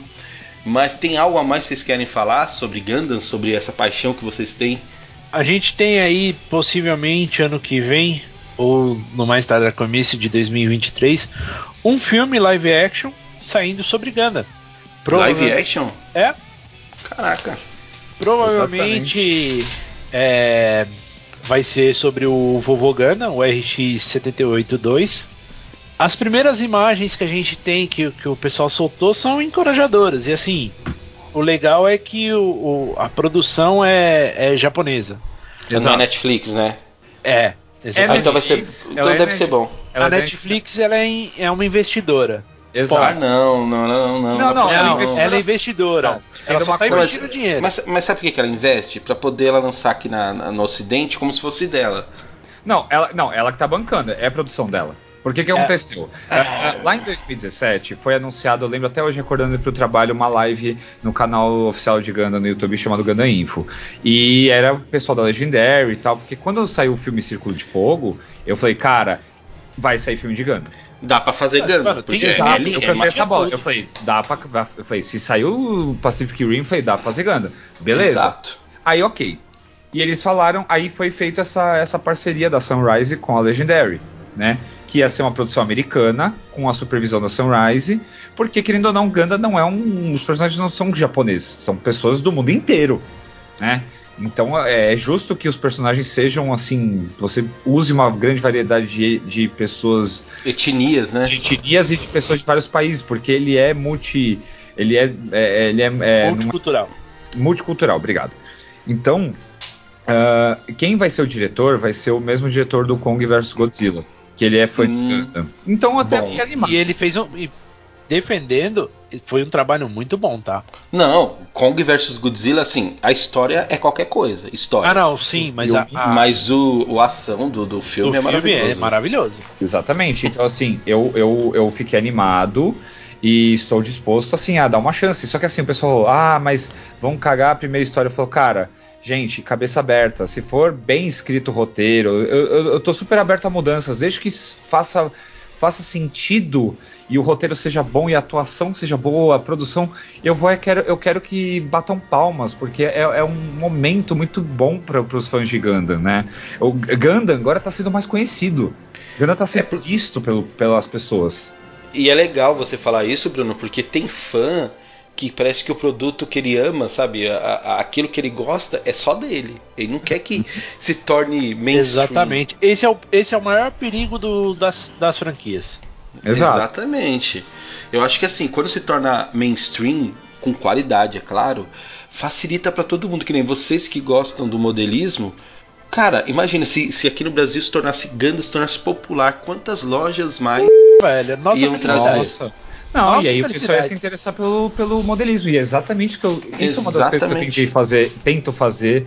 É, eu tentei fazer isso muito na Twitch, mas é um mercado um pouco difícil do modelismo. Gostaria de falar que não é um mercado fácil, tá? É, o, o- o- a comunidade é um pouquinho diferente aqui no Brasil do que nos Estados Unidos, mas eu gostaria que as pessoas se interessassem mais. Na verdade, as pessoas se interessam, mas é, é- é como qualquer hobby de modelismo, é caro, tá?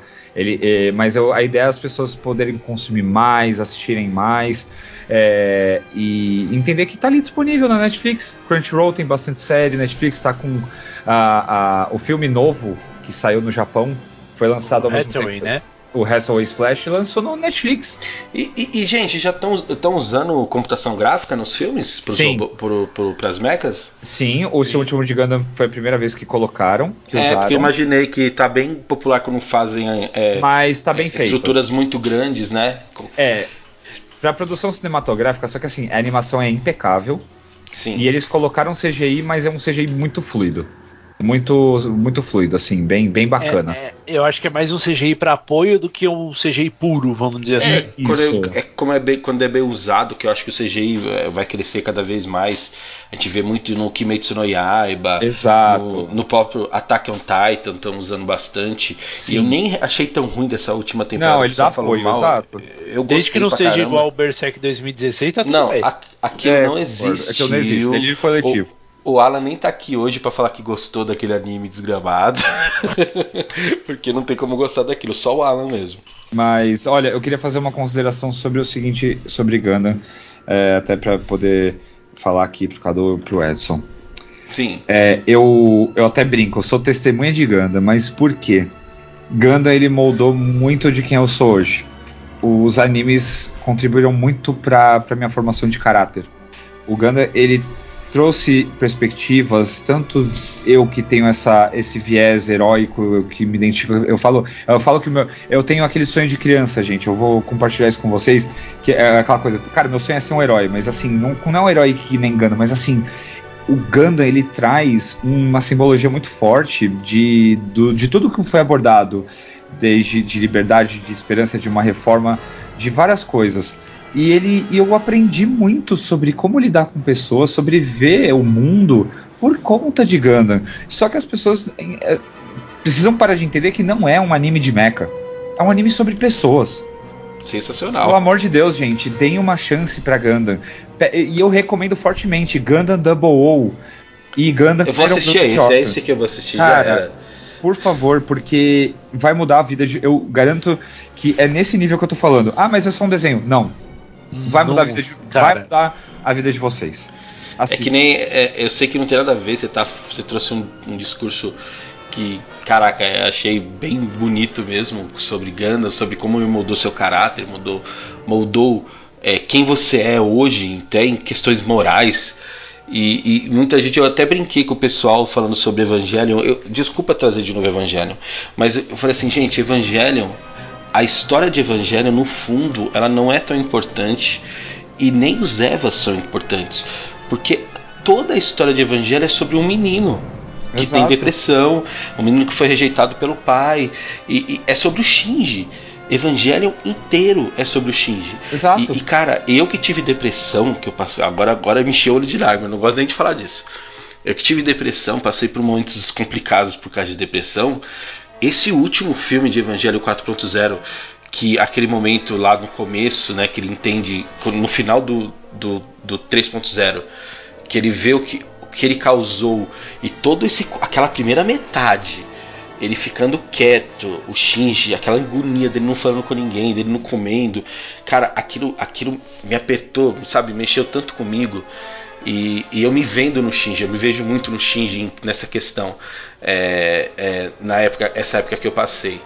Então, é, as pessoas precisam entender que às vezes elas têm uns preconceitos idiotas em cima da- das- da- dos animes, das histórias, porque elas enxergam o, o- o- que a mídia mostra. O que, que a mídia mostra do Evangelho? Mostra. Entra no robô Shinji. Mostra robô gigante. O que, que a mídia mostra do Gundam? Só os Gundams, que são maravilhosos, são lindos. Mas as pessoas às vezes não dão uma chance para ver a história e do que, que aquilo realmente se trata, né? E como aquilo pode mexer com a gente. Gundam e relações humanas, sobre a humanidade, sobre as pessoas. É, e, e Evangelho sobre um menino que tem depressão, que foi rejeitado pelo pai e, e tem medo de se relacionar com as pessoas. Então, cara, eu tô emocionado aqui falando, velho. Putz, eu preciso, preciso fazer um podcast pra falar de Evangelho, porque Evangelho mexe muito comigo. Cara, lembra, de, com- assim- lembra de comprar cerveja porque tem que diluir no álcool. Não vale um, um podcast totalmente à parte, mas é aquilo que a gente estava comentando outro dia. Ah, às vezes a, a mídia interfere bastante no, no que a gente tenta trazer para o Brasil. Pô, Sim. anime tá ficando bem mais conhecido no Brasil. A gente teve recentemente a Record usando um conceito totalmente distro- distorcido de Death Note. Mas, cara, a Record grávida de Taubaté, maluco. Cara, Falando mas a ainda a assim é um de morreu, o cara tava muita vivo. gente assiste. Ah, pelo amor de Deus. é, não tem nem condição, não tem nem. Aquela reportagem da Record é ridícula, é nojenta. Cara, O que é ridículo. a- Eles trouxeram um psicólogo pra falar do anime. Minha esposa é psicóloga e falou Ah. que, mano, isso é totalmente errado o que ela mulher tá falando. Cara, e o cara que eles ficam falando que ele é o vilão da história. Quem não assistiu Death Note não entende que o Kira é o vilão, ele não é o herói da história. O Exato. Kira, o Kira é o vilão, caramba. Vai assistir o bagulho. E outra, uma, coisa que eu, tava lendo, olhando na internet é você que é pai, você que é mãe, pelo amor de Deus, olha a, indica, a, a idade É. indicada pra, pra assistir. Acompanhe, pelo amor de Deus. Não é assim, ah, anime É. é desenho é pra criança. Não, não, Ah, não. é ro robozinho, vou deixar meu filho assistir anime de robozinho. Gente, Não. é assim. Pelo amor de Deus.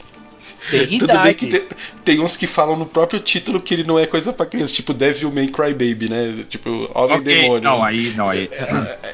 É, esse aí eu acho que não é pra criança. Mas assim, gente, pelo amor de Deus, acompanhe. Não é da responsabilidade da TV educar seu filho. E sim dos pais. Exatamente. Qualquer coisa que a gente tem que assistir, qualquer coisa, seja anime, seja filme, seja série, seja Gundam ou não, tem a idade indicativa ali. Então, vamos prestar atenção. É isso aí. E para de se informar, gente, tanto pela Record, né, gente? Por favor. Uhum. Grávida de Taubaté, a Minkader que não tá, que tá viva, eles falaram que morreu. Gente, para de ver É, tempo. passando, passando, vídeo, passando vídeo de Forza 7, falando que era o, o motorista Nossa. da, da limusine do presidente. Gente, olha, pelo amor de Deus, né, gente? Isso Não, foi demais. É sério, Cara, gente, é, é. sério. Pá, menos, né? Mas é, vou voltar pra Ganda. É. ô, ô, Bruno, você tinha mais algo mais que você queria falar sobre o seu amorzinho? Olha, gente, não, eu acho que é isso aí. Eu, eu até tinha vergonha no começo, mas hoje eu fico feliz de pessoas, é, é, principalmente o Edson, assim, eu, eu, eu falo que eu sou viciado, eu gosto, entendo, mas eu fico mais feliz que as pessoas estão reconhecendo e valorizando esse conhecimento, esse amor que eu tenho pela franquia, pelo, pelo hobby, o porquê que isso é importante pra mim, esse amor que eu tenho por Mega. Principalmente o pessoal não viu, mas quem vê meu Instagram vai ver o tamanho da ta- tatuagem que eu fiz recentemente de no braço. E eu vou fechar o braço direito inteiro só de Ganda. É, é- é fazer tudo isso antes de começar a namorar, porque vai que, né? Vai que eu comecei É, mano. Mas, gente, é Tá. sério. É, mas, gente, sério, por favor, façam o que vocês gostam. E, e eu acho que Gundam também fala muito sobre isso, de você. O Gundam, ele, ele fala sobre essas questões, então ele vai te ajudar até ser, te ajudar a você se encontrar e buscar aquilo que você realmente quer, porque ele fala muito sobre isso, cara. Ele é, é um mero. O ele é, um, ele, ele é um, ele é um símbolo, cara, e você tem que entender o- como que isso está sendo tratado entre as pessoas na série. Ô, ô, Bruno, eu preciso te falar uma coisa. Quando é, é, o Edson falou da gente gravar esse podcast, né? Eu tô, eu tô com problemas físicos, né? Assim, eu tenho que fazer cirurgias nos dois pés. é, já fiz duas na coluna tal. E eu tô há cinco anos sem trabalhar. É, e aí o que acontece? A minha esposa tá trabalhando aqui em casa e tava precisando de dinheiro para pagar umas contas aí que tava meio apertado. Eu consegui um bico para trabalhar na loja de, de consoles e jogos de um amigo meu, ajudando alguns dias, né? E hoje eu fui. Só que quando eu vou, eu fico com muita dor, cara. Mas muita dor nos meus pés. Eu, eu, eu só chego em casa e eu vou dormir. Eu tomo meu remédio pra dor e, e esse remédio me deixa muito sonolento e me apaga. Aí eu falei, putz, só que eu já tinha assumido esse, esse compromisso de gravar com vocês. Eu falei, não, eu vou gravar. Eu falei que eu vou gravar, vou estar lá. Aí eu tirei até um cochilo. Aqui até dar umas 10 e 10 eu tava dormindo. Uhum. E, e eu falei, putz, mano, eu acho que eu vou ter que ficar ouvindo o- o- eles falarem sobre Ganda. E eu com sono, eu vou ter que lutar pra não dormir. Eu, eu, eu tô sendo sincero, eu falei, eu vou ter que ficar brigando pra não dormir e tal. Cara, Bruno, a sua paixão por Ganda, o jeito que você trouxe Ganda aqui pra gente, que você apresentou Ganda, e, e não só o seu conhecimento, a paixão mesmo que você tem. Cara, eu não pisquei, eu ouvi tudo que você falou e você me, me despertou em mim um desejo de ver Gundam Double, da- é, Double. Double ou assim, por essa questão de relações humanas, que eu estou surpreso e assim, mas eu estou feliz por estar surpreso dessa forma, porque é, tudo que foi falado aqui me, me mostrou uma outra faceta de Gundam, que eu até sabia da importância, mas o que, o que foi trazido aqui nesse podcast, que vocês falaram, você e o Edson, dessa paixão, de toda essa cultura que envolve Gundam e a paixão que vocês têm, eu, assim, eu não sei se eu vou chegar ao patamar de vocês. Mas eu garanto Imagina. que eu vou ver Gundam e aí eu quero deixar já até um combinado aqui. O, o Gundam 00 a gente vai gravar um podcast sobre a série. Aí a gente vai ter algo mais profundo e específico sobre o que aborda aquela série. Eu acho que hoje a gente trouxe um escopo geral sobre. Porque não dá pra falar tudo de Gundam. É, Não, pelo- não pelo- Ah, é muito grande. Nunca vai dar. Esse que é legal. Mas eu acho que dá pra gente pegar alguns pontos. Aí, aí já fica até o convite pra você, Bruno, se você quiser participar de novo. O convite tá feito, a casa é sua. Muito obrigado. Você já che- chegou, abriu a geladeira, já me xingou, já, já sentou no sofá de cueca, deu uma coçada. Tranquilo, cara. Eu, eu não reclamo. A minha ca- casa, a casa é sua, fica à vontade. Mas- e mas- fica um convite pra gente no futuro gravar sobre Evangelho, pelo amor de Deus. Por favor, eu até preciso Cara, reassistir. não é. a- O, o Cavani não, não, não vai só em anime de mecha, não, viu? Aí, Então, mas cara, você, se você quiser, você vira membro participante aqui. Não tem problema não. É, cara, essas coisas nerd, até de Tokusatsu, como eu falo, eu sou fãzão de Kamen Rider até hoje, acompanho todas as séries Kamen Rider que tem, tô acompanhando o que tem hoje. Eu, eu sou muito. Eu falo assim, mano, meu amigo ele fala, deve ter dois de você, porque não é possível que você comporta tanto conhecimento nerd. Meu nível de nerdice é, Cara. é extremamente Ô. gigantesco. Cara, eu, eu Bruno, te entendo o porque falam Edson- isso de mim também. Cara, o Edson ele tem um vira-tempo da Hermione, sabe? Ah, total. Do- do- Total. Porque, mano, ele vê todos os animes. É impossível. Não, eu não vejo todos os animes, né? Hoje eu Não. vejo, por exemplo, o que dá. E eu gosto de acompanhar um por semana. Eu já fui a, Não, não. a ver tudo. Não é isso não. O pior é assim, é você falar do anime que, ó, oh, mano, tô falando que esse anime é uma merda. Aí ele fala: "Ah, é uma merda mesmo, terminei".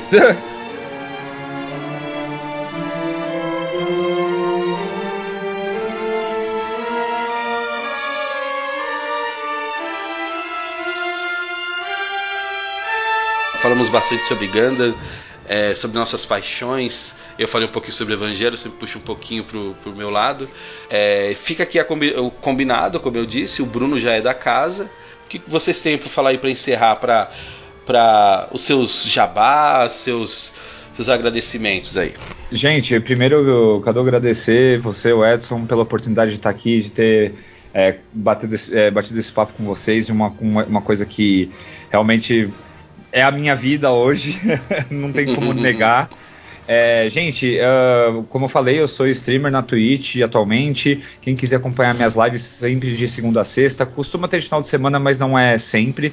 É, segunda a sexta, a partir das seis e meia da tarde até umas onze e meia da noite, tá? twitch.tv barrocaves vai estar nas. Provavelmente, é, acredito que esteja na.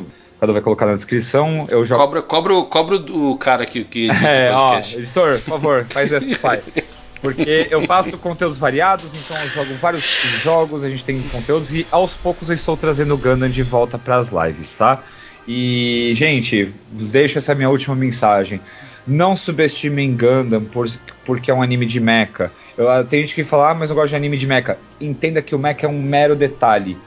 Ele é um detalhe. Eu, como, eu quero deixar claro isso. Gundam se trata de pessoas, ele traz coisa muito mais humana, de uma, é, traz uma visão de sociedade que é totalmente atual, independente da série se é mais antiga ou mais recente que você está assistindo. Gundam é uma das melhores franquias de anime já criada e eu tenho certeza que vai mudar a vida de vocês e vai ter, mudar a percepção de vocês sobre o mundo.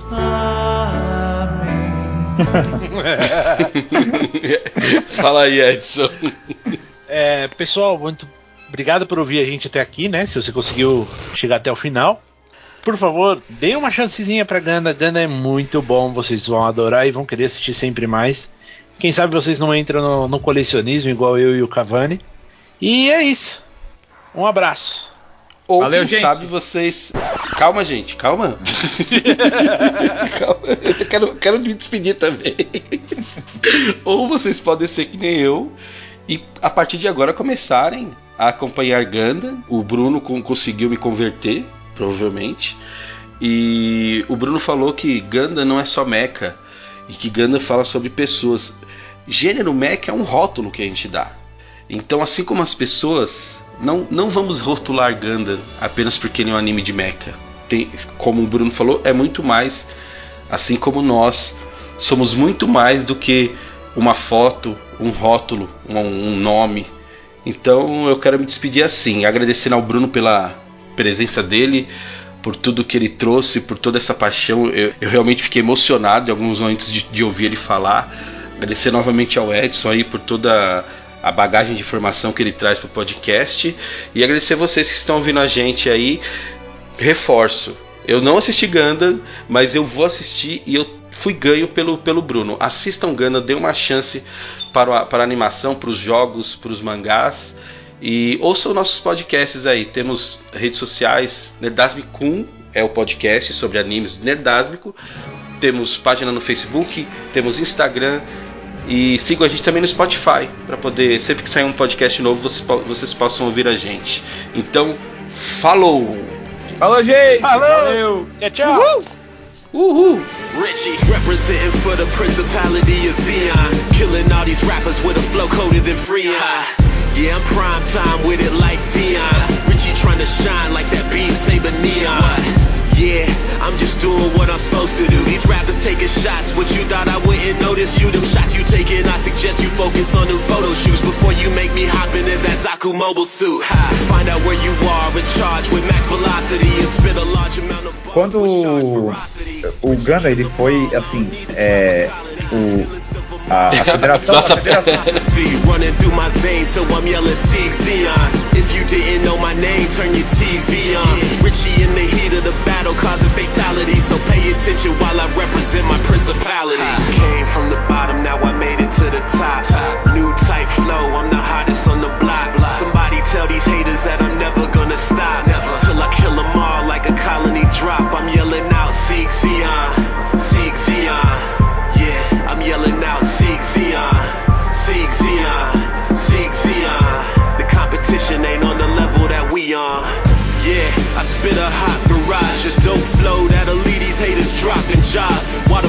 the battle rages on, no stop or pause. I think outside the box, I am not Laplace. Nah, in fact, I'm the rap game's full frontal, focused on victory vision. Depois que eu assisti o Double. Double. Double. Double. Double. Cara, tem que- Fala 00. Double. É, Zero fala zero. Melhor. O, o Gundam 00 Negative emotions, cause I'm on the brink of greatness. Focus, never hard to think. Mind frame of a villain, not Benage or Lynx. Before you run into battle with Richie, let me warn you. I will outmaneuver you like I'm in the Sinanju. And if you didn't know, my flow is vomit sick. I'm killing every track like a red comic kick. Richie came from the bottom, now I made it to the top. New type flow, I'm the hottest on the block. Somebody tell these haters that I'm never gonna stop. Till